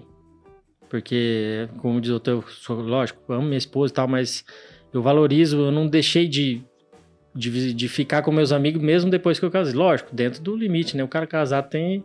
É diferente, né? Mas assim, eu sou alguém grato. Acho que assim, tudo, todas, várias pessoas tiveram papéis na minha vida, né, cara? Que me, num momento triste, que me é, ajudaram e tal, numa, numa precisão. Então, tem muitas pessoas que eu considero que, que são importantes para mim. Eu sou um cara de, graças a Deus, de bastante, bastante e bons amigos. Eu tenho bastante assim, né? Vamos por uns, uns 20 aí, mas é bastante, né? Eita, né? Amigo bom, bastante. sim, que eu conquistei ao longo da vida. E é isso. Legal, Legal. cara. Tiago Tamios, considerações do episódio? Rapaz, você podia ter passado para outro. Eu tô me recuperando da bomba ainda. Cara, muito bom, cara. Muito bom ter você aqui. Foi, é, eu já, na realidade, já adiantei até um pouco o que, o que foi o final para mim. Eu fico surpreso, fiquei, é, fiquei surpreso o dia que a gente trocou aquela ideia e eu fiquei sabendo que era de vocês lá. E fiquei mais surpreso ainda hoje de saber que foi um negócio que foi idealizado de forma tão simples, né, para simples na minha concepção, porque era veio de uma ideia de resolver um problema que você tinha, né, que era qual era o problema? Tinha lá a área, os caras estavam é, chove não molha, uhum. e aí apareceu uma oportunidade que você até diminui o, o, o, a ideia de, ah, não, mas eu tive sorte. Cara, muita, muitas pessoas passam exatamente por aquilo que você passou todos os dias e não aproveitam. Então você passou por uma coisa assim muito simples e que você aproveitou a oportunidade daquilo ali e transformou num puta de um negócio é, rentável financeiramente e com outros frutos além do financeiro. Obrigado por ter compartilhado isso com a gente, é, essa história dessa, dessa ascensão. Obrigado por ter compartilhado a tua história, que também foi. Puta, é, é, é, quando as pessoas se emocionam aqui, o cara, antes dele começar a se emocionar, eu já tô chorando. Né? É, porque você falou assim: ah, eu sou um cara forte, sentimental. Eu também, só que em outra vida, de certo? Porque nessa não deu, não. Então, obrigado por tudo, cara. Oh, valeu, obrigado. Então, suas considerações aí, então. Ah, usando as palavras que o Thiago disse aí, trazendo pro meu lado também. E a, a sua história, na verdade, trouxe para mim bastante insights, né? De como começou e tudo mais. Uma coisa importante para mim também, pelo menos falando, é que Deus está no controle de tudo, né? Nada das coisas acontece por acaso, né? Às vezes, e às vezes não é no nosso tempo, é no tempo dele. Uhum. Né? E a gente não tem paciência para poder lidar com isso. Né? E assim, eu trazendo sua história, foi uma noite divertidíssima. A gente deu bastante risada aqui, né? Teve coisas emocionantes, né? Que agregou demais. É, parabéns pela, pela, pela, humildade de vir aqui com a gente, expor sua história, expor, né? Expor sua, compartilhar com a gente tudo que você passou. Valeu, né? cara. E, cara, espero que você tenha sucesso, continue se alavancando cada vez mais e que Deus continue abençoando você no caminho dele. E obrigado pela sua presença aqui hoje. Ok, isso. Obrigado. Prazer é todo meu. Rafael, cara, eu né, agradeço aí, né, a, a, sua presença aqui hoje, né, cara. A gente já teve algum contato, né? E hoje compartilhando da mesma fé, né, cara. Então, eu já admirava a sua pessoa já, né, cara. Então, conhecendo um pouco mais da sua história, sou teu fã, cara hum. pela pessoa que você é, um, um amigo, um cara prestativo, um cara amigo do reino, gosta de servir as pessoas, um pai de família, um marido exemplar, um cara que é fiel ali com a família. E, na verdade, você não precisa falar muito, é só o que você é, já mostra do que você acredita, né? Os seus frutos falam por si só, né, cara? Quantas e quantas pessoas realizaram o seu sonho através da sua vida, né? Um ato de coragem no empreendimento, que não tinha certeza de nada que ia, que ia dar certo, e aí você se conectou com as pessoas certas, as coisas foram fluindo. Nos momentos difíceis você não fugiu da responsabilidade, muito pelo contrário, correu para cima do problema, falou: gente, espera que vai dar certo, a hora que as coisas honrou. Eu aprendi demais hoje. Muito obrigado, cara. Sou teu fã. Não, que isso. Obrigado. O prazer é todo meu, cara. Eu fiquei muito feliz e, assim, noite divertida pra caramba. Nem deu, nem vimos passar, né, cara? Muito risado. Minha bochecha tá doendo, tanto rir. E, cara, eu, eu já achava muito legal o projeto de vocês e hoje eu fiquei, assim, gostei demais. O clima de vocês aqui é muito legal, você entendeu? Dá pra ver que vocês são amigos mesmo e é uma, uma conversa que vocês deixam todo mundo à vontade. Eu acho, espero que vocês tenham muito sucesso nisso daqui. Ah, que, obrigado. Que Amém. dê muito certo, que vocês sigam o caminho do bem que vai dar tudo certo aí. Amém. E que Deus abençoe vocês, os projetos de vocês. E eu gostei demais, valeu mesmo. Quem quer encontrar o Rafael aí nas redes sociais, como que faz? Ixi, é... Menote? Minotinho. é, Rafael... Cara, é fraco, hein? Vamos lá. É, Rafael Malves, que é de Martins Alves, né? M Alves, 26. 26 no Instagram. É, só que siga é forte lá, que é mais fácil, né? Forte já tá mais. A Rosmar, ela que é. A, Domina a, a frente, a, a, o rosto da Forte, né? Eu, eu tô mais no, nos bastidores aí.